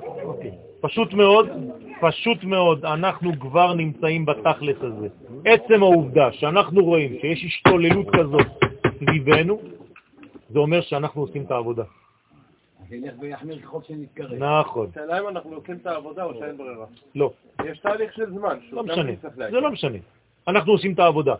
גם אם זה דחיקה מבחינתו יתברך, העולם שלו לא יכול להיכשל, לכן, עם הרצון שלנו, בלי הרצון שלנו, אנחנו נדחקים, והסגולה שלנו, כמו שאמרתי קודם, מתחילה לבלוט יותר ויותר. בעל כורחנו אפילו. אנחנו בעצמנו לא נבין מה אנחנו עושים. בסדר? זה לא משנה.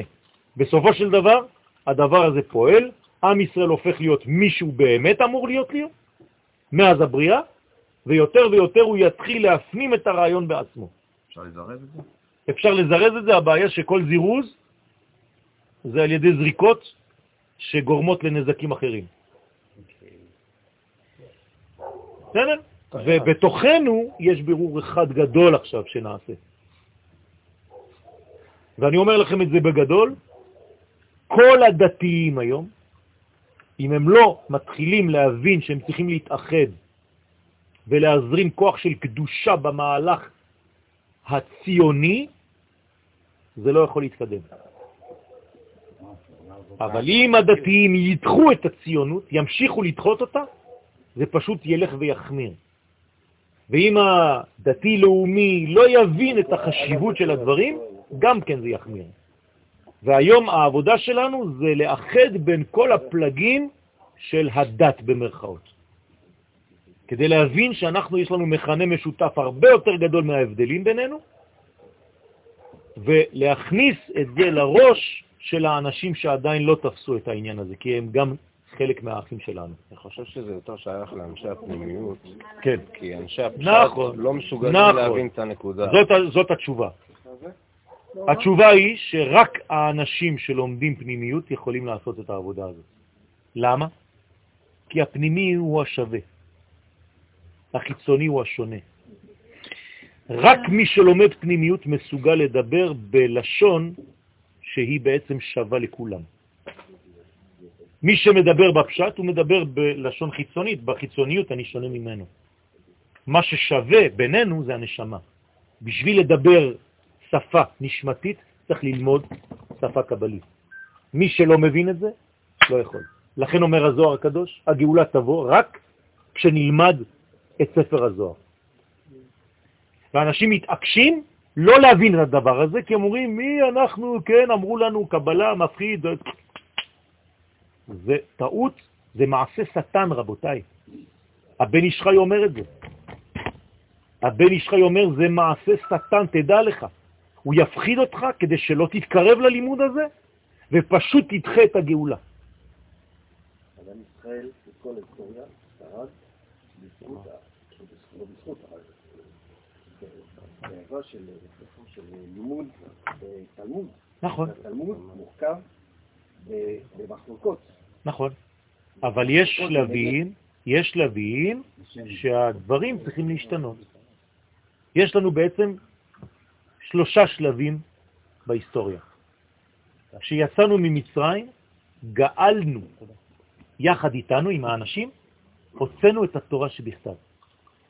היא הייתה במצרים. התורה שבכתב הייתה במצרים. למה היא הייתה במצרים, דרך אגב? מה זה שהתורה שבכתב הייתה במצרים? דומה לגוף, נכון, נכון, היא הייתה במצרים. גאלנו את התורה שבכתב במצרים. למה זה דווקא במצרים היה? זאת אומרת שמשם נולדנו, נכון? זה הרחם שמשם נולד עם ישראל. עם ישראל ואורייתא זה דבר אחד. כשעם ישראל יוצא מהרחם הוא יוצא עם התורה. עכשיו, מי היה בתורה הזאת? משה רבנו. משה רבנו היה כבר בפרשת נוח, בדמותו של נוח. נוח זה משה. הוא ציפה, כן, מהטבע הקטנה שלו, כן, של משה, הוא בא מטבע גדולה יותר. נכון? הוא גם היה בטבע. שניהם היו בטבע. משה בטבע, נוח בטבע. עכשיו, הוא מגיע לפה, יוצא עם עם ישראל, גאלנו את התורה שבכתב. יצאנו מהגלות. נכנסנו לארץ ישראל עם יהושע, יצאנו שוב פעם לגלות. בשביל מה? להביא את הגמרא. הבאנו, חזרנו מהגלות השנייה הזאת, הראשונה בעצם, לארץ ישראל עם הגמרא, עם התורה של בבל. אוקיי? יצאנו שוב פעם לגלות, ועכשיו אנחנו חוזרים עם מה? עם הזוהר. לכן יש אבולוציה, ולכן צריך לדעת מה הלימוד ששווה שבקומה של הדור. כל גלות היא בעצם שחררה רובד בתורה ובנשמה שלנו. מי שמתעקש להישאר תקוע במצב ישן, הוא בעצם מפתח יהדות גלותית. הוא לא מבין שיש עכשיו תורת ארץ ישראל, תורת הרב קוק, שכל כולה תורת הסוד. זאת הבעיה. אז אנשים מתעקשים ונאחזים כאילו בתורה שהיא עדיין, בוודאי שזה תורה, אבל הם לא לומדים אותה עם הפן הפנימי שלה. היום זה מה שצריך לעשות. לכן אומר הזוהר הקדוש, מי שלא יעשה את זה, הוא מאחר את הגלות, ובגללו יש הרג והרס וחורבן ועוני וכל מיני דברים רעים בעולם, והגאולה לא באה בגלל שלא מבינים את הדבר הזה. אה, בגאולת מצרים היה גם את כביכול לוחות ראשונים, זה גם כן הסוד. זה מה? לוחות ראשונים. כן. זה גם כן, זה כאילו התורה שחסרנו היום. כן, נכון, אבל לא קיבלנו, נשבר. כן, לא כלומר, זה מה שהוא רוצה לתת לנו, בסופו של דבר, זה היעד. נכון. עכשיו אנחנו מתחילים לגלות את זה. רוב העם היום, מה הוא לומד? פנימיות. אתם יודעים את זה? רוב העם לומד פנימיות. ירצה או לא ירצה. כל השיעורים שאתם שומעים עכשיו, בכל מקום, זה פנימיות. מלא אנשים לומדים ברסלב, זה פנימיות. מלא אנשים לומדים חב"ד, זה פנימיות. מלא אנשים לומדים עכשיו רב קוק, זה פנימיות. כל מה שבא לסולם, כל התוכניות ברדיו, בטלוויזיה, באינטרנט, זה רק תורת הסוד. זאת אומרת, דה פקטו זה מה שקורה. אנחנו בכיוון הנכון. למה היינו צריכים לצמצם את תלמוד? תלמוד בבלי זה מדרגה... כל הכבוד, זה המדרגה שמגיע, תלמוד בבלי מוציא מכל דבר ודבר את הלאומיות ואת ארץ ישראל מכל אירוע ואירוע ונותן את הפן של הדתיות, של, ה, של הסמלים ושל הדברים, שכביכול אנחנו עכשיו מדברים על, על זה שדבר שהוא לא בהכרח הכי טוב, אלא מרחיק אותנו מהכנסת ישראל של דלמעלה. יש מדרגה שזמן שמתאים לאומה שהיא צריכה לשמור על עצמה בזמן גלות. נכון. אז הגמרא מתאימה לזה. אז למה היינו צריכים להסביר אבל. את זה אחרי זה? זהו, כאילו, זה... לא, זה לא זהו. זה חלק מהתורה. אסור לחשוב שכשעכשיו גאלנו חלק, זה כאילו שאתה אומר, אז גאלנו גם את התורה שבכתב, אני לא צריך יותר, יש לי תורה שבעל פה. לא. כל חלק שגאלתי הוא נשאר אצלי עכשיו. עכשיו, מה קורה? כל פעם שאתה מגלה פן נוסף בתורה, אתה צריך בעצם להשליך את זה על כל התורה שאתה לומד. במילים אחרות, אני עכשיו צריך להכניס זוהר נכון. אבל בסופו של דבר, כרגע, מה שקורה רוב הזמנים, המונע של להגיע לשם, הוא כביכול הת- הלימוד של התלמוד בבלי. בגלל שאתה פוחד לעזוב את המדרגה. הקודמת. לא, בגלל שפוחדים לעזוב את המדרגה הקודמת.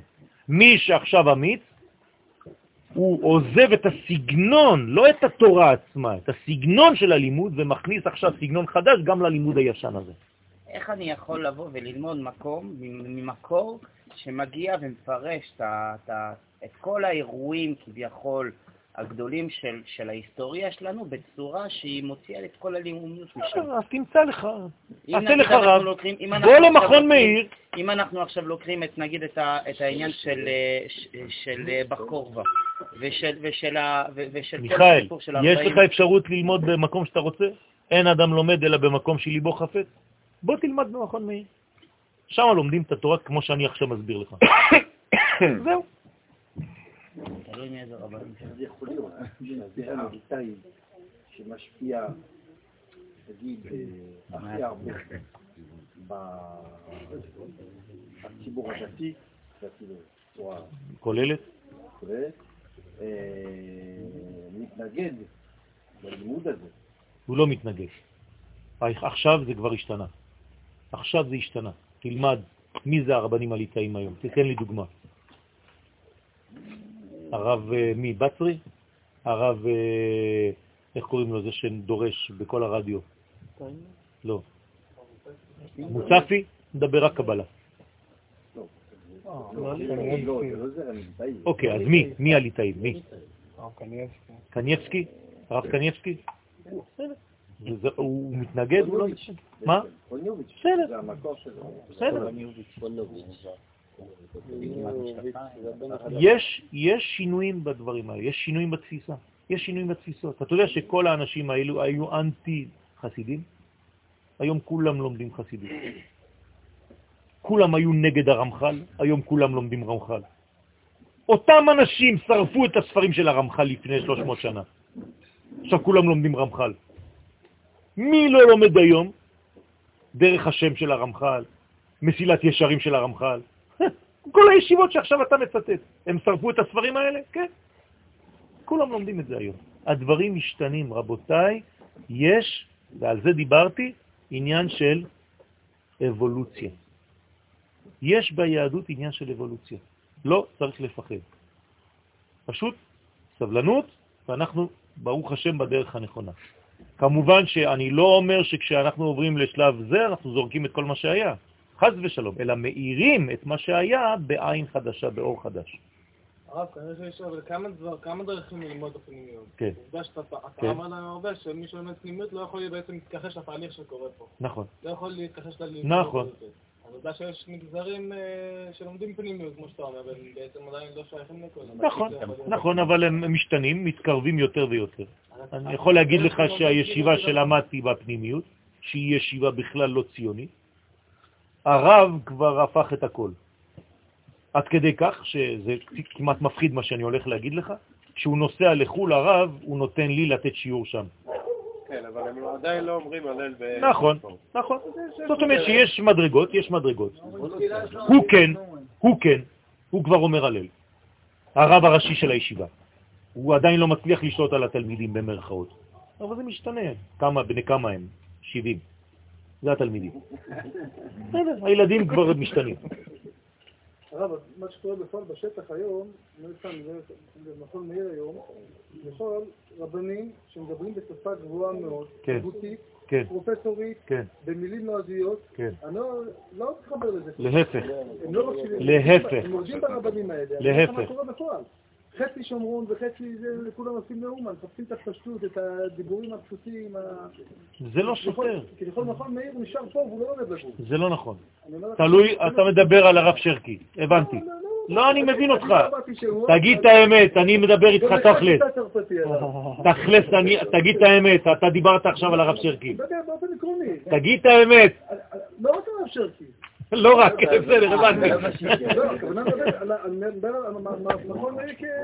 הבנתי אותך. זה נכון, לא מחזיר בתשובה. זה נכון, אנשים שרוצים לחזור בתשובה הולכים למכון מאיר. הוא לא מחזיר בתשובה. נכון, רבי נחמן מחזיר בתשובה. נכון, זה חילוק. נכון. מה זה אומר? סליחה, תגדיר את התשובה שלך, קודם כל, בוא נתחיל מזה. לא משנה. לא, אבל אתה לא יכול, סליחה, אתה לא יכול לבוא, לא, לא, אתה לא יכול לבוא ולהגדיר את המילים כאלו, בוא תגדיר את התשובה שלך פה בצורה כזאת. כי זה לא מקובל שאתה אומר, ואתה מגדיר את זה במילים כאלו ממחישות, לא מחזיר בתשובה. סליחה, האם התשובה שלך מדובר על אותה תשובה שאנחנו מדברים פה? אנחנו באותה הסכמה של המילים? הוא אומר משהו נכון, מה אתה אומר? אני אסביר לך, יש תעודה... לא יוצא לרחוב. אוקיי, בסדר. למרות שהוא יוצא כבר לרחוב, בתל אביב יש כבר ראש יהודי ויש כל מיני מקומות.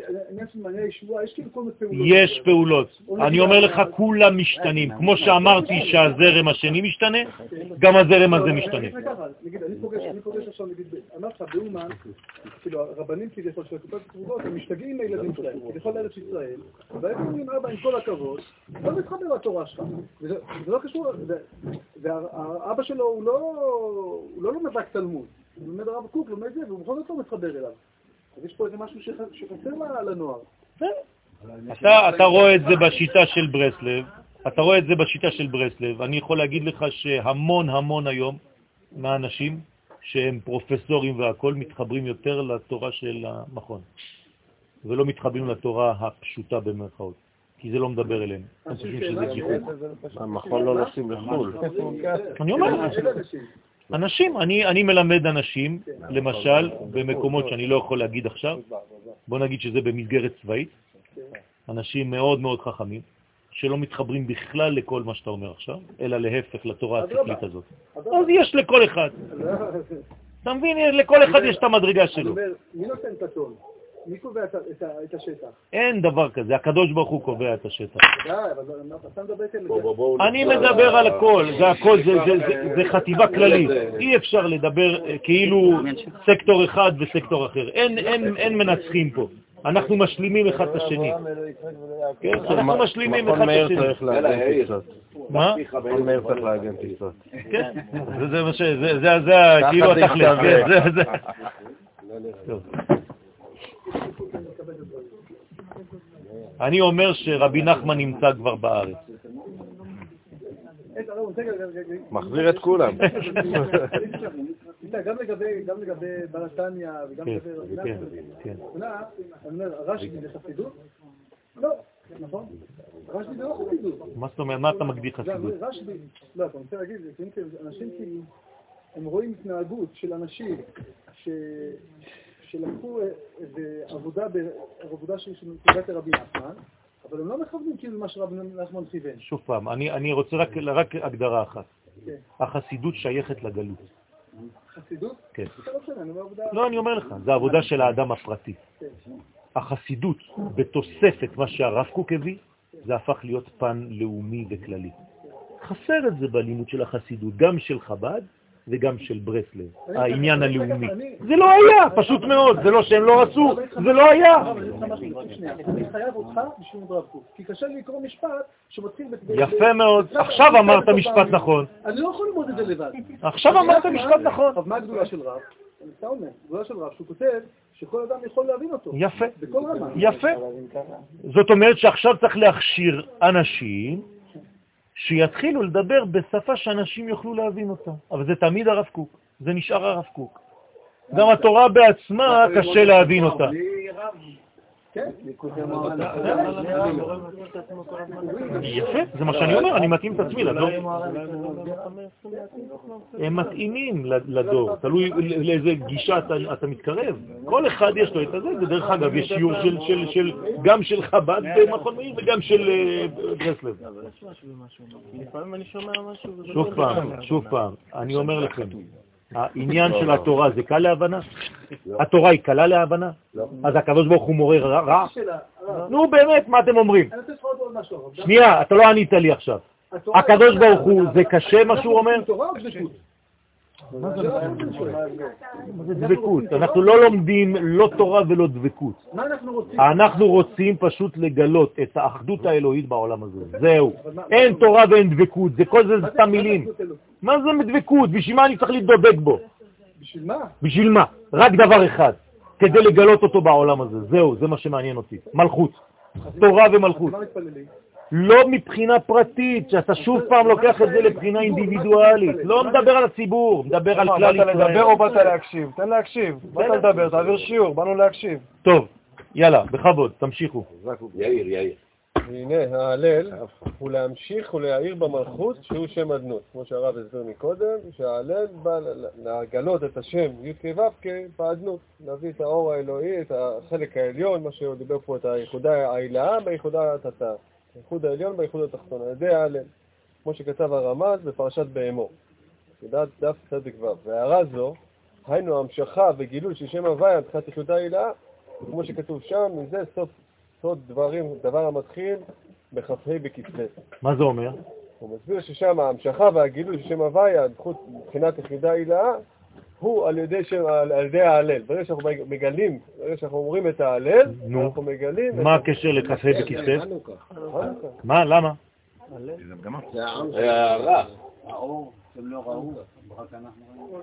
מה זה- מה זה חנוכה? זה בדיוק מה שאמרנו. זה שמונה שיורד לשבע. זהו. זה שמונה אורות, כלומר עולם הבא שמגיע לאן? לעולם הזה. עכשיו, הוא איבד מהשמונה כשהוא הגיע לעולם הזה? לא, עובדה שהוא שמונה. נכון? הוא שמונה. עכשיו, זה, זה נס? זה נס, נכון? הרי אנחנו אומרים שהשמונה היא עיר בשבע, זה נס? יפה. זאת אומרת, בכ"ה בכסלו הדבר הזה מתממש, ולכן, אם תיקחו בעצם את כל המילה נר, כמה זה בגמטריה נר? 250. מה זה השם הזה בשמות? יפה, שלושה ייחודים. תיקחו את השם העליון שנקרא שם הוויה תמיד עם אקיה, עם שם אהיה, זה בראש. אחרי זה קומה תחתונה ברגש, הוויה, אלוהים, שם י' כו' ואלוהים, ותרדו לקומה תחתונה שם הוויה י' כו' ואדני. תיקחו את כל הגמטריה של כל השמות האלה, יוצא לכם נר. זאת אומרת, מה זה חנוכה בעצם? זה ייחוד של כל הבניין, מהעליונים דרך התוך עד לסוף. ועד איפה זה יורד? עד הרגליים, עד הברית. זאת אומרת שבחנוכה בעצם אנחנו בעצם מתקרבים הכי הכי הכי הכי קרוב למה? לחומר התחתון. האור הכי עליון יורד לחומר הכי תחתון. זה נקרא חנו, חניה. חניה של מי? לשכינה. כ"ה זה השכינה. זה מה שאנחנו רוצים בעולם. זה העניין שלנו. גם הוא, חבוד, כעניין ועתה יגדלנה כוח אדוני. יפה. מה זה אומר? לגלות אותו פה בעולם. למה יגדלנה? אנחנו רואים אותו בפועל. זאת אומרת שאם הוא לא גדול הוא, קטן. הוא קטן. ומה זה קטנות? נעלם. לא רואים אותו.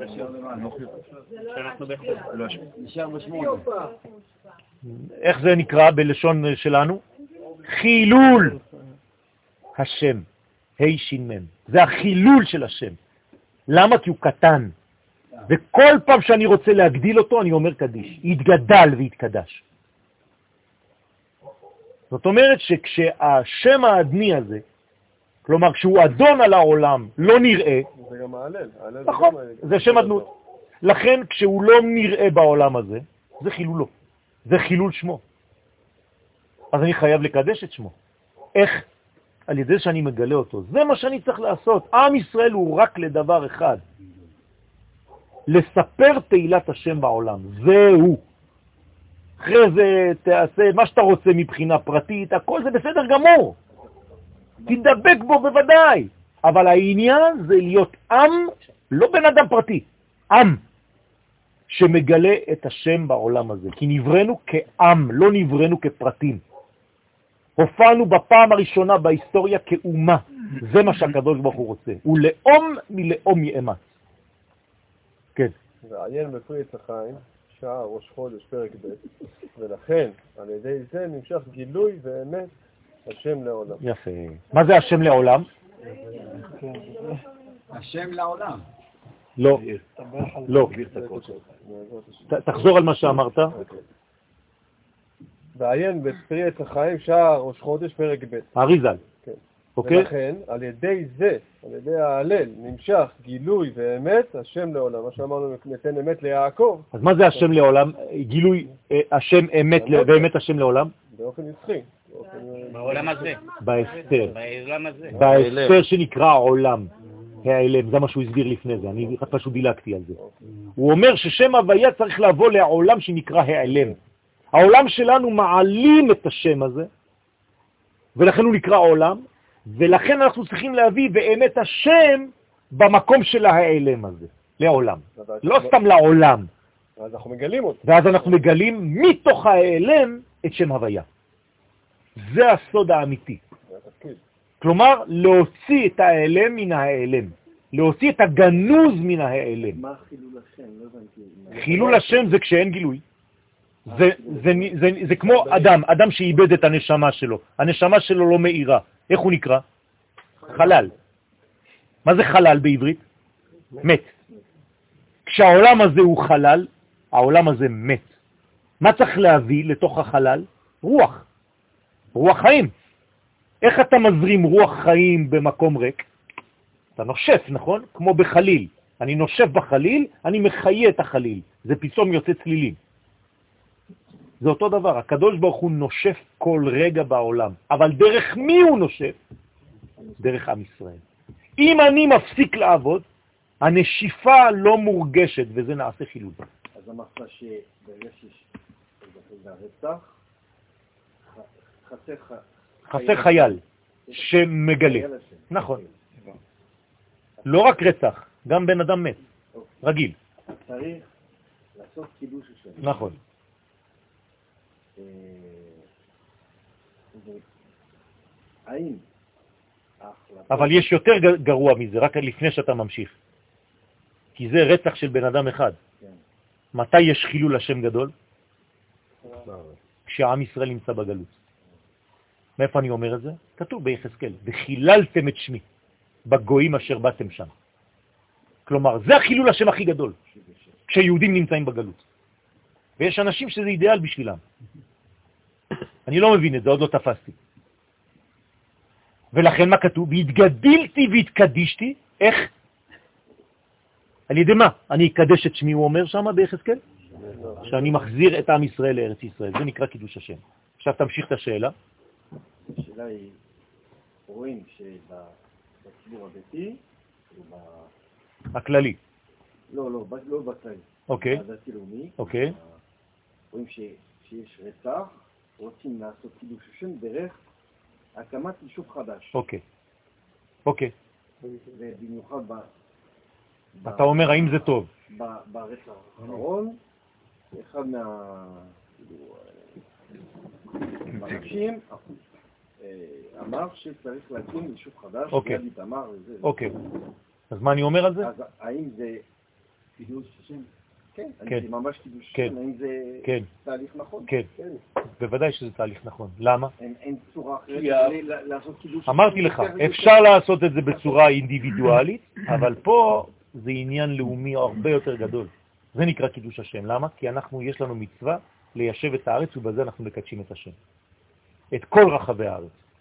ולכן יש בזה קידוש השם. יכול להיות גם בצורה אחרת, אבל זה קידוש השם שגם כן, והוא תופס כי הוא גדול מאוד. יותר מזה, לך תביא יהודים מחו"ל. תחזיר אותם לפה. זה הרבה יותר גדול. לדעתי, אם אתה שואל אותי, כן, זה אני, לפי התורה שאני לומד, אין דבר יותר חשוב מזה היום, אין יבר. אתם יכולים להפסיק ללמוד וללכת לשליחות ולהביא יהודים. אתם בעולם העליון, אתם רשומים בספר של הצדיקים הגדולים. אין יותר גדול מזה. לשכנע יהודי לחזור לארץ ישראל. אין יותר קידוש השם מזה. כי זה מפורש בנביא, והנביא זה דבר השם. בכבוד. ולכן אומרים אחר כך, הודו להשם, מבחינת הודעה אליו יתברך, שלא כאשר נראה לעיני בשר שלנו. מה זאת אומרת? אומר, אחר כך נותנים הודיה, מודים להשם יתברך, הודו להשם כי כאילו עולם חסדו, למרות שלא נראה, בעיני הבשר זה לא נראה טוב, כמו שעכשיו רואים את הסיטואציה שלך, זה לא נראה טוב, למרות שזה לא נראה טוב עדיין צריך להודות, כמו שאתה אומר, שאומרים קדיש, למרות שנפרדים ממישהו. בגלל ש... כן. וזהו תיתן אמת ליעקב, כי יעקב מבחינת י' עקב. דהיינו י' הוא מבחינת צמצום, שירד ונתפשט בעקב. זאת אומרת, מהחוכמה ועד הרגליים. זאת אומרת, יעקב, השם יעקב, זה י' עליונה שהיא חוכמה עליונה, הי' זה חוכמה, שהתלבשה וירדה עד למקום שנקרא עקבים. לכן המשיח זה נקרא עקבתא דמשיחא. כלומר, כשהיוד העליונה תרד לעקב, זה גמר התיקון. אבל בשביל זה צריך לצמצם את היוד, כי היוד היא כל כך עליונה, שקשה לה לרדת לעולם של עקבים, נכון? מה עושה יוד בתוך עקב? החוכמה מתגלה בפעולה. אז יפה, אז היוד חייבת להתגלות בפעולה, שנקראת עקב. עקב זה עשייה, זה הליכה. וזה גם חושך, כי בעקב לא רואים, זה המקום הכי גס בגוף, הכי עבה בגוף. שם צריך להוריד את היוד העליונה. זה הגמר של התיקון. בסדר? ויצא יעקב מבאר שבע, וילך עד לעקב, זה נקרא חרנה. זה העניין. בסוף המדרגות שנתגשמו. ואף על פי כן הקדוש ברוך הוא נותן אמת שיתגלה גם שם אמת השם. זאת אומרת, גם במדרגה הכי נמוכה, גם במקום הכי רחוק כביכול מאיתו יתברך, גם שם תאיר אמת השם. כנ"ל. ומזה נמשך להיות חסד לאברהם. זה, דרך ההשתלשלות, שמחוכמה זה עובר דרך חסר, זה עובר דרך כל הספירות, דרך כל ההשתלשלויות, מי' בחוכמה עד המלכות. פירוש חסד הוא המשכת המצוות. זאת אומרת, החסד זה הדרך שלנו, הדרך שלנו לגלות החסד על ידי קיום המצוות. על ידי המצוות אנחנו ממשיכים את החסד בעולם הזה. נכון. מה זה המצווה בעצם? מה זה פירוש המילה מצווה? צוות, נכון? כלומר, אנחנו בעצם ממשיכים, מקשרים את היוד העליונה אל תוך המציאות של העקב. מי שעושה את זה בעצם, מה הוא הופך להיות? צינור, נכון? למה? לרצון השם בעולם. זה הוו, זה האיברים. למה אבל החסד לאברהם הוא אחרי האמת ליעקב? יפה. עוד לא ענינו. יפה. למה החסד לאברהם הוא אחרי תיתן אמת ליעקב, אחרי זה כתוב חסד לאברהם? קודם כל צריך כלי ואחר כך אפשר לגלות בו את האור. אתה אומר שבעצם החסד יותר גדול לא, מהאמת. לא, לא. אז למה כתוב תיתן אמת ליעקב קודם? לא, כי האמת זה בא קודם לפני העולם. אז האמת זה הכלי. לא, האמת זה בא לפני העולם. האמת זה בא לפני העולם. ואיפה זה משתלשל בחסד, שהחסד זה הכלי עצמו. אה, אתה אומר שהחסד זה הכלי, הוא אומר שהאמת זה הכלי. לא, אני אומר שהחסד זה הכלי, כי החסד הוא כבר בעולם. כי אם העולם ייבנה בצורה כזאת, זה כבר מחסד. אז אני שואל אתכם, מהו הכלי? האם הכלי הוא... יפה. זאת אומרת שהאמת קודם כל היא יותר כוללת מהחסד. האמת היא כוללת הכל. האמת היא א' עד ת', דרך המד. היא אלוהית. האמת היא אלוהית, היא לא יכולה להיות אנושית. אז למה הוא נתן אותה ליעקב? נתן אותה ליעקב. אבל היא שלמה. מה זה השליך אמת ארצה? מי זה האמת? מה? זה האור חוזר, האמת היא האור חוזר. נכון, נכון, נכון. אבל זה עדיין שלם. אז אני שואל את השאלה, קודם כל תבינו טוב. אברהם זה עדיין לא אמת. בסדר? אברהם זה רק חסד. זה לא יכול להיות אמת. יצחק זה לא אמת. זה רק גבורה. רק יעקב זה אמת. אז אני שואל שאלה פשוטה, למה קודם כל מתחילים בתיתן אמת ליעקב, אם כבר נתתי את הכולל, למה צריך להזכיר תיתן חסד לאברהם? אז אני שואל אתכם שאלה פשוטה, מי קודם למי? יעקב. יעקב או אברהם? יעקב. ויצחק. כי ממנו כי ממנו יצאו כל השבטים, זה עם ישראל. מאברהם יצא ישמעאל. מי קודם למי ברעיון? יעקב קודם לכולם, בוודאי. שום דבר. אם יעקב מופיע בסוף, זה אומר שהוא היה במחשבה ההתחלה, רק צריך להביא כלים באמצע כדי לגלות אותו. אתה מבין? הרעיון קודם לביטויים. מה זה מגילה? מה זה לגלות? זה אומר שהוא כבר היה קיים. כלומר, מי היה קיים למעלה במקור? יעקב. והקדוש ברוך הוא הביא כלים במרכאות, שזה אברהם ויצחק, כדי לגלות את האמת הקודמת. נכון? האמת קודמת להכל. אז הוא היה כבר למעלה. מי נמצא למעלה בסולם? מי חקוק על כיסא הכבוד? דמותו של יעקב.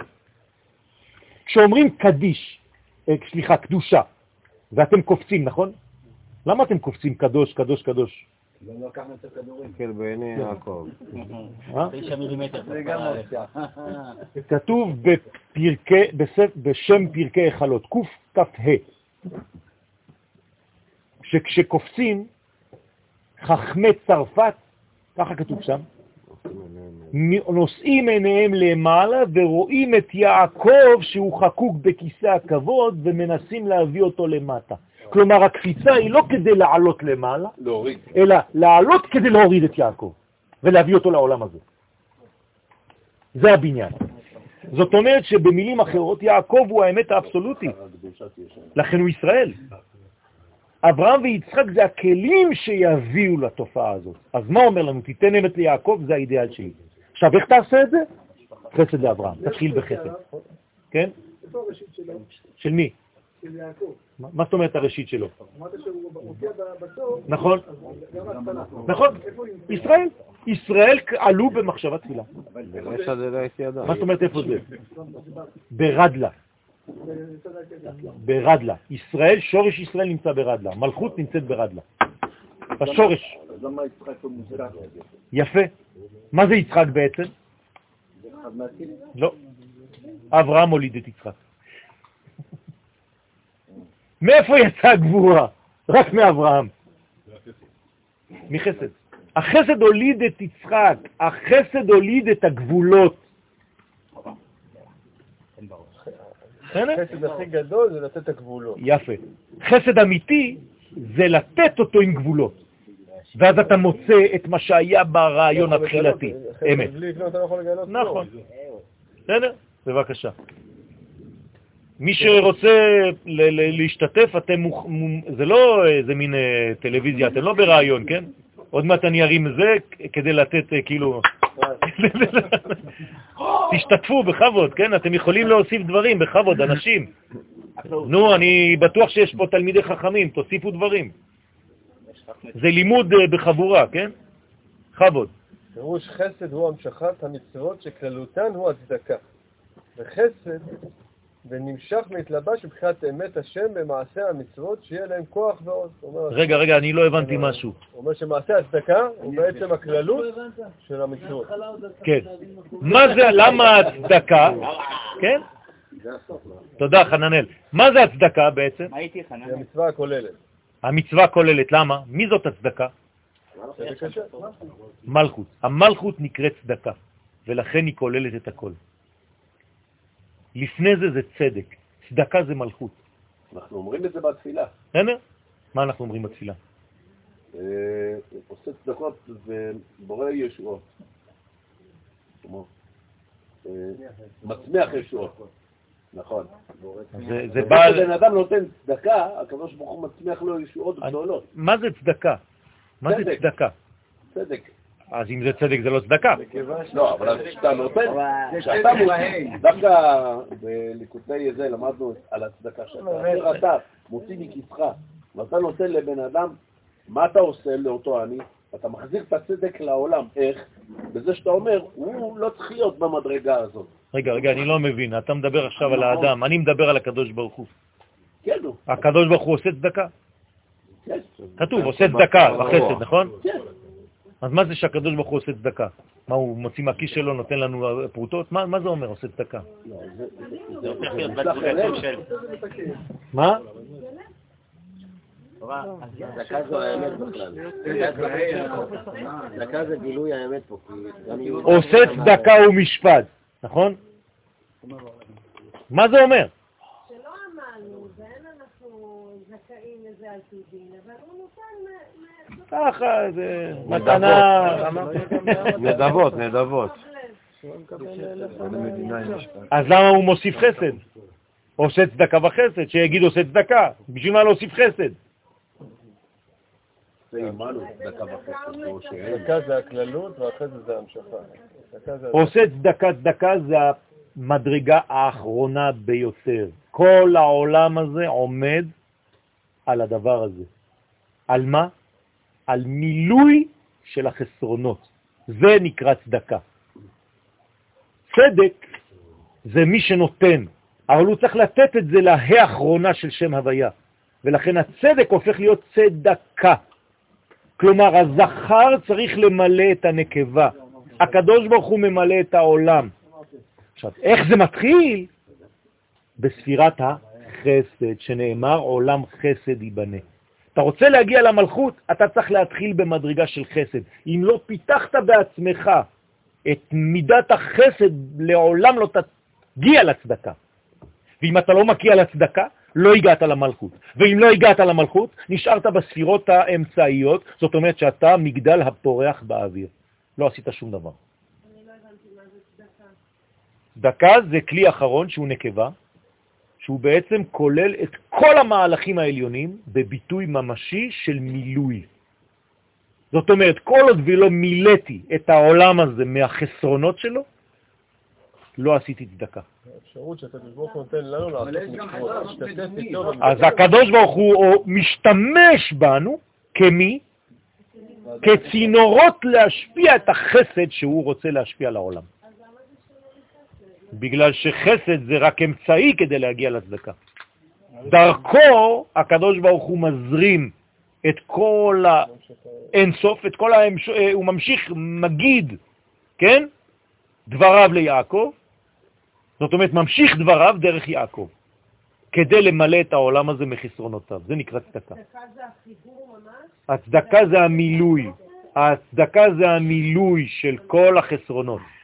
בסדר? העולם הזה הוא נקבה אחת גדולה שצריך למלא אותה בחסדים.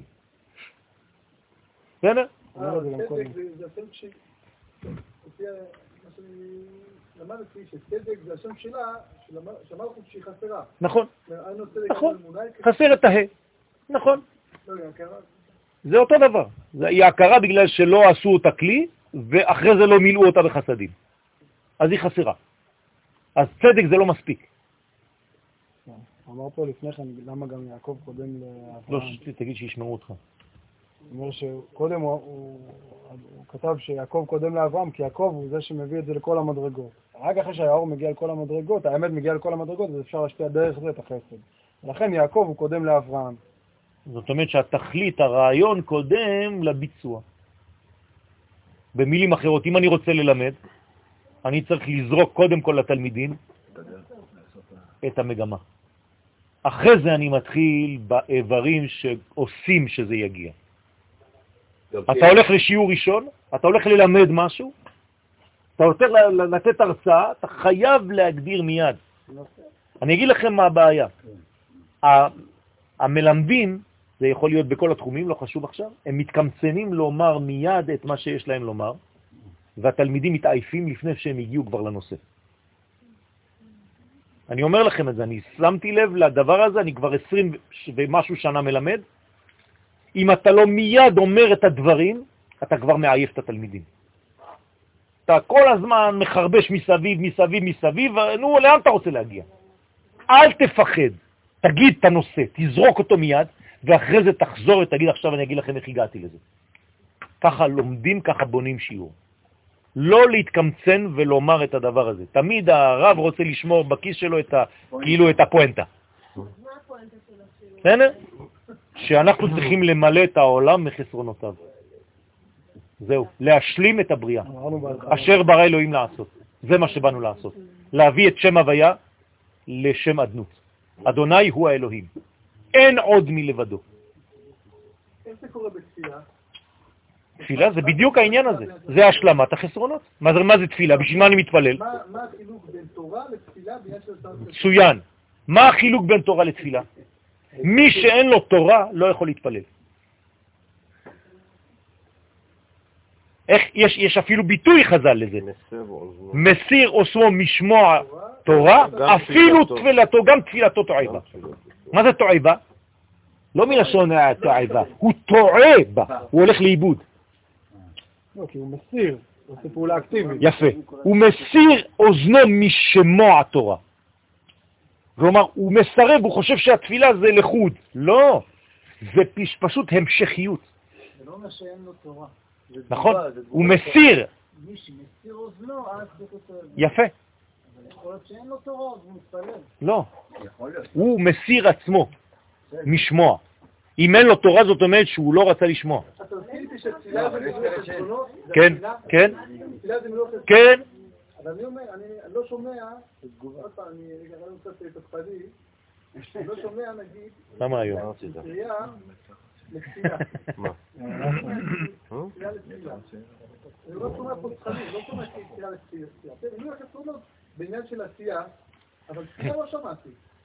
מה נקרא עובדה בלשון הגמרא? מה נקרא- מה נקרא עבודה? או עובדה? עבודה שבלב, זה תפילה. עבודה. כן. שבלב. שבלב, בסדר, שבלב, אבל גם היו היו אדם אמונה. אמונה, מה? אמונה. מה זה אמונה? אתה אומר עכשיו שאמונה זה תפילה. זה לא מילוי חסרונות? עוד פעם, אם אני, מצוות. תורה זה לא מילוי חסרונות בעולם? יפה. אז מה ההבדל בין תורה אבל לתפילה? זה אבל מה- זה קיום התורה? רבי, רבי, סתם, רשב"י וחבריו קוראים מקריאת שמע, עוסקים בתורה. מי פטור? רגע, רגע, רגע, רגע, רגע, קריאת שמע זה לא תפילה. לא, לא, אני יודע, אבל עוד לא הגעתי לפואנטה, אני זאת עושה את העניין. כן, אמרנו עכשיו, רגע, אתה צריך רגע, לזרוק, רגע, אל רגע. תתקצר. העפת אותנו, עושים את הסוף. מי שעוסק בציבור. בתפילה, לא, לא, לא, לא. כל היום. מי שעוסק... מי שעוסק בתורה כל היום פטור מתפילה. בעיבור, השנים. בעיבור. עכשיו, מה זה עניין של עיבור? מי שעוסק באוזני, שהוא משווה את הלבנה לשמש. שברגע, קיום התורה, זה משלים את הנקבה. קיום התורה, קיום של התורה זה כאילו התפילה. כן. כן, נכון. נכון, זה הזרועות של התפילה, של התורה. התפילה זה הזרועות של התורה, למלא את הירח מהחסרונות שלה, ממיעוטה. זהו. שזה לא נתנו לברסלב, נכנס את המדינה. שהיה הרבה פחות תורה מעכשיו, כן. ידעו, אה, סוף סוף בן אדם שמדבר אה, לעניין. ידעו, זאת אומרת שבלא, כי אני, למה אני אומר את זה? כי כולם חושבים שהדורות הקודמים היו יותר טובים מהיום. זה לא נכון. הדור של היום הוא מצוין. בכלל. בכלל. אבל זה, זה החשוב היום, הכלל שולט היום. זה העניין. אז מה, מה השאלה שלך? שהדורות קודמים היו יודעים להתפלל, נראה לי, יותר טוב מהיום? שאני רואה ב- במשפחה או ב... ב- טוב, שהיו יודעים להתפלל יותר טוב מה... אני לא יודע אם אפשר לתת ציונים. אני לא אני לא רוצה לתת ציונים, אנחנו לא יודעים. אני לא חושב שזה נכון. אני לא חושב שזה נכון. אני חושב שבכל הדורות, להפך, אני רואה היום, דרך אגב, כן, קצת מתנה לבנות, אני חושב שהבנות מתפללות הרבה יותר חזק מהבנים. היה פחות ידע, אבל נראה לי שהיה יותר אמונה. אבל היה אצל אנשים פרטיים. האמונה הייתה פשוטה, היא הייתה אמונה בלי לימוד, בלי שכל, בלי הבנה. זה מדרגה אחרת. היום יש גם הבנה, כלומר, בינה שהיא מוספת, זה ערך מוסף. כלומר, אם אני מוסיף דעת, אז יתרה, יש משהו יותר מזה, ממה ש, ש, שאמונה פשוטה בלי כלום. זה לא אומר שהאמונה הפשוטה היא לא טובה, אבל היא, לא, היא חסרה. היום אתה גם יודע ללמוד, אתה גם יודע מה חסר בדיוק. אז היית אולי מתפלל על דברים מאוד מאוד פרטיים, היום התפילות הן הרבה יותר כלליות. היום מתפללים יותר על כלל ישראל, היום יותר מבינים מה זה האומה. עצם זה שאנחנו עכשיו כאומה, זה דוחף אותנו להתפלל על האומה. אז אולי סבתא הייתה מתפללת על מי? לילדים שלה, על הנכדים שלה, אבל לא על כלל ישראל כמו שהיום מתפללים. זה גישה אחרת, עשינו סוויץ' גדול. אז אני חושב שהתפילות של היום הן גדולות מאוד. בכבוד. יש תוספות פה? הבנות. כן, מה אתה רוצה? מי מתפלל לכלל ישראל? כולם. כן? גם אתה מתפלל על כלל ישראל. אתה לא מתפלל? לא נכון, לא נכון, לא נכון, הכל כללי. הכל כללי. החזירנו ושכינתך לציון. לא, לא שואל מה אתה אומר. למה, למה אתה בלק... כי הרבה זמן הוא לא הגיע לשיעור. אין בלק. כמה משקפי פשט. יש פה משהו חבוי, אני מסכים איתו. לא, אמרתי... אתה מדבר היום. אני מדבר על מזמן. לא, אני מדבר על הדורות האחרים שלא היינו עדיין פה בכלל. לא היינו פה בכלל. לא היה לנו בכלל מחשבה שאנחנו יום אחד יכולים להגיע לפה, חוץ מאנשים שהיו באמת לומדי תורה. לא התגעגענו, לא הבנו בכלל שחסרה לנו מדינה, שחסר לנו עם בארצו, לא הבנו בכלל הרעיון הזה. אני גדלתי בצרפת, היו אומרים לי רק דבר אחד, תהיה דתי. זהו, מה מלמדים שם? ברית מילה, חתונה והלוויה. זהו, מה עושה רב שם בחו"ל? מה הוא עושה? במה הוא עוסק? בכלום. כן, ובר מצווה ובת מצווה באמצע. פה יש לך הלכות צבא, יש לך הלכות מדינה, יש לך הלכות... חבל על הזמן. זה להחזיר בתשובה, דרך אגב, גם. בסדר, זה גישה אחרת, לכן אני אומר שאנחנו צריכים להתקדם. איפה כל המצוות התלויות בארץ, באדמה שלנו? בסדר, זה תלוי בארץ, ממש תלוי. בכבוד. הצדקה והחסד נמשך ומתלבש מבחינת אמת השם, למעשה המצוות. מישהו רוצה לקרוא אחר כך? בכבוד, מוזמן לקרוא. בכבוד, יאיר. אז הצדקה והחסד נמשך והתלבש מבחינת אמת השם במעשה המצוות, שיהיה להם כוח ועוז להיות בהתערותא דלתתא, שזה תלוי בהתערותא דלעילא, שעל ידי מעשה הצדקה והחסד אומרת, כמו שאמרנו מקודם, שבעצם זה מאיתו יתברך. הצדקה והחסד זה שהוא נותן לנו את האפשרות בכלל להשתתף איתו במצוות, ועל ידי זה הוא מעורר אותנו למטה לעשות פעולות, אבל זה תמיד התחיל אצלו מלמעלה, נכון. על ידי התערות עד הלילה. וחסד תחתון יתעורר כוח חסד עליון, ועל ידי שאנחנו פועלים ומשתתפים איתו בעבודה הזאת ועושים חסד גם בעולם הזה התחתון, אנחנו מעוררים למעלה עוד חסד עליון שימשיך וישפיע בנוסף מעבר למה שהוא מלכתחילה. במילים אחרות, הכל מתחיל מלמעלה. מלמעלה. שום דבר לא מתחיל מפה. אם זה היה מתחיל מפה, אנחנו כבר בשקר. שום דבר לא יכול להתחיל מהעולם הזה. וכן הדרך זה בכל המצוות. זאת אומרת, פה נותן פה מצווה כללית שהיא הצדקה והחסד, אבל הוא אומר, זה כל מצווה ומצווה, ככה זה עובד. זה מתעורר מלמעלה, האדם, יש אצלו, מתעורר אצלו איזשהו רצון, איזשהו דקדוק, הוא פועל את הפעולה, עושה את המצווה, עושה את החסד, הוא מושך עוד חסדים מלמעלה. זה מה שאמרנו, שאדם שאין לו תורה לא יכול להתפלל. אם לא בא מלמעלה, אתה לא יכול להגיד. נכון. כי אמת, היינו תורה, וזהו כי באור פניך נתת לנו תורת חיים. השם מבחינת הארת פנים, וזהו אמת. מה זה באור פניך? לאפוקה, אחוריך. כלומר, קיבלנו פנים ולא אחור. מהאור של הפנים, של הפנימיות, קיבלנו את התורה. לא מהאחוריים של המציאות. כלומר, יש פנים ואחור במציאות. מה זה הפנים של המציאות? התורה. מה זה האחור של המציאות? הקליפה. כל החוכמות החיצוניות. לכן מי שרוצה להיות פני השם, כן? זה רק תורה.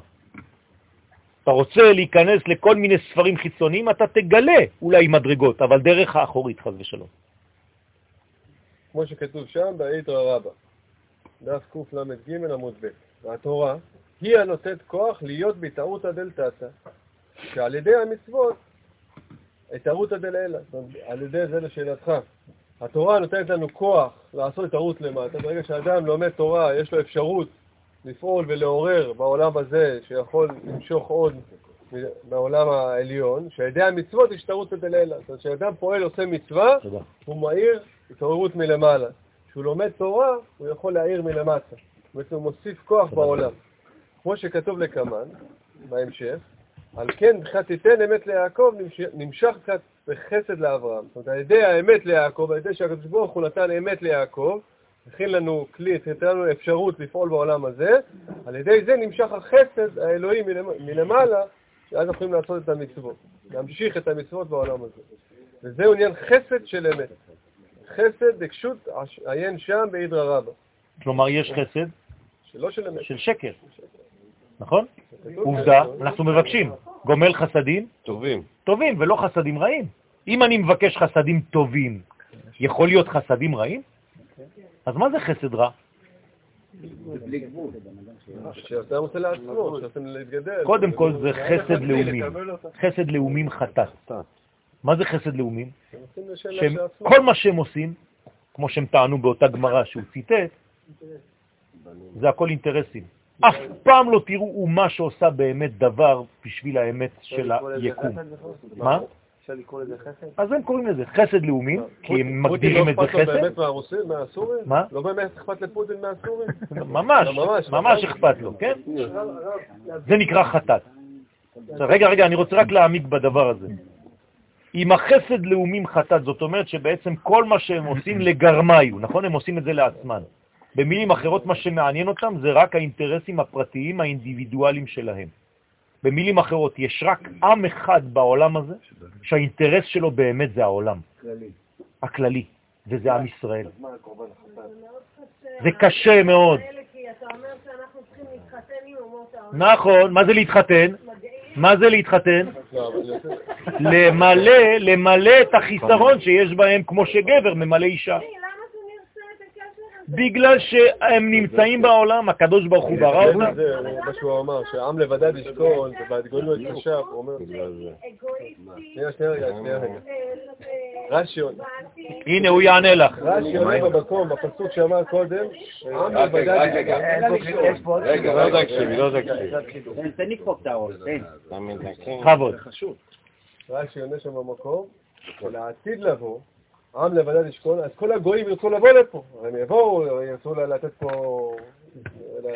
תרומות, לעשות פה חגים, לעשות פה, לעלות לבית המקדש, הכל ירצו לי... מה זה אומר? להיות. מה זה אומר? שהם ירצו להיות חלק מאיתנו. זאת אומרת. שהם השתנו. כן, אבל עדיין אומר רש"י, זה ברכה שהעם לבדד ישכון, ובגויים לא יתחשב שגם אז, שהם כל כך יראו ויתחנפו אלינו וייתנו לנו ויעבדו אותנו ויעטפו צ'ימוצ'י כל היום, גם אז הוא ישמור עלינו שלא נתחתן בהם. תגידו להם תודה ולא. תודה. שנדע לתת להם את השפע, אבל לא ברמה של זוגיות. במילים אחרות. אסור לטשטש את ההבדלים. זה אני מבינה, שאסור לתת אבל אם הבנתי נכון, אז כמו שהקדוש ברוך הוא, אני אומרת, אז הוא מאמין בי, כי הוא נתן בי את הנשמה, אז אם אני ישראל, הישות הישראלית, היא כאילו הקדוש ברוך הוא של הגויים, היא הנשמה. נכון, אנחנו מאמינים בתיקון העולם. אבל אותה. זה זה מה שאני חשבתי להאמין מהשיעורים של הרב היום. אני לא יכולה כאילו להאמין ב- ב- ב- בחיבור הזה. איך אני אאמין? בגלל שאת לוקחת את הדברים כפי שאת רואה אותם עד היום. לא, אני... את לא לוקחת בחשבון שיש שינוי שמתחולל. זה מה שאני אומר לך, זה לא היום, זה מחר ומחרתיים. נכון, זאת אומרת, אם אני משדר את האמת, השינוי קודם אצלהם אבל, כי- כי הם אומרים, הגדיל השם לעשות עם אלה ואנחנו הגדיל השם לעשות נכון. עמנו. נכון, בעצם השינוי מתחיל אצלהם ולא אצלנו. השינוי בראייה, זאת אומרת, אנחנו מאמינים בתיקון, הם יראו משהו שמשתנה בנו. אז יאמרו בגויים הגדיל השם לעשות עם אלה. הם אומרים את זה. מה זה אומר? שכן יהיה להם שינוי בראותם שמשהו משתנה ביחס של משהו. שעובר את גדר הנורמל. נכון? לא את פשוט לא מאמינה שיש אפשרות לתקן את האומות. זה לא, זה לא שאני לא מאמינה. אני אומרת שבשיעורים היום אני מבינה, מבינה נכון, אני מבינה שאני צריכה לאהוב את הגויים ולהאמין שאני יכולה לתת להם את, את השירות הזה. נכון, בשביל זה נוצר. מה שאני רוצה שהקדוש ברוך הוא יהיה בשבילי, אני רוצה להיות. נכון. תתקן עולם במלכות אבל שדי. כל השיעורים, אני, אני פשוט מרגישה שזה רק מרחיק אותי מה, מהאמונה הזאת, מהרצון להתחבר למה? לזה, כי, כי אני שומעת שהם פשוט אבודים. זה בדיוק בשביל זה שאנחנו צריכים לעבוד. אז, אנחנו, אנחנו צריכים למלא את החיסרון הזה. את הגעת למסקנה משום מה שאי אפשר לעשות את זה. אני לא הגעתי למסקנה. אבל זה מה שאת אומרת עכשיו. זה קשה מדי. למסקנה הזאת, אז לא אמרתי נכון, אבל אני אומרת שאני הייתי רוצה להקדיש את הזמן הזה בסוכה, בשמיני עצרת, שהלב שלי ייפתח באמונה, ולא אה, ייסגר ב- בסלידה ומהתוקפנות הרצחנית שלהם כלפיי. ומה שאני שומעת זה כמה שזה... הם תוקפנים ורצחנים כלפיי. נכון. זה שומעים בחדשות. נכון, את צודקת. זאת אומרת שבדיוק את עכשיו מבטאת את מה? את החיסרון שיש בהם, ואת האמונה שיש בעם ישראל לתקן עולם במלכות שדי. ולא אמרו לך שזה עבודה קלה. זה עבודה של טרנספורמציה, של שינוי דרסטי של האומות, של המנטליות שלהם. אבל החיסרון בי, אני... לא, לא, לא, תפסיקו לראות את החיסרון בעם ישראל בלבד.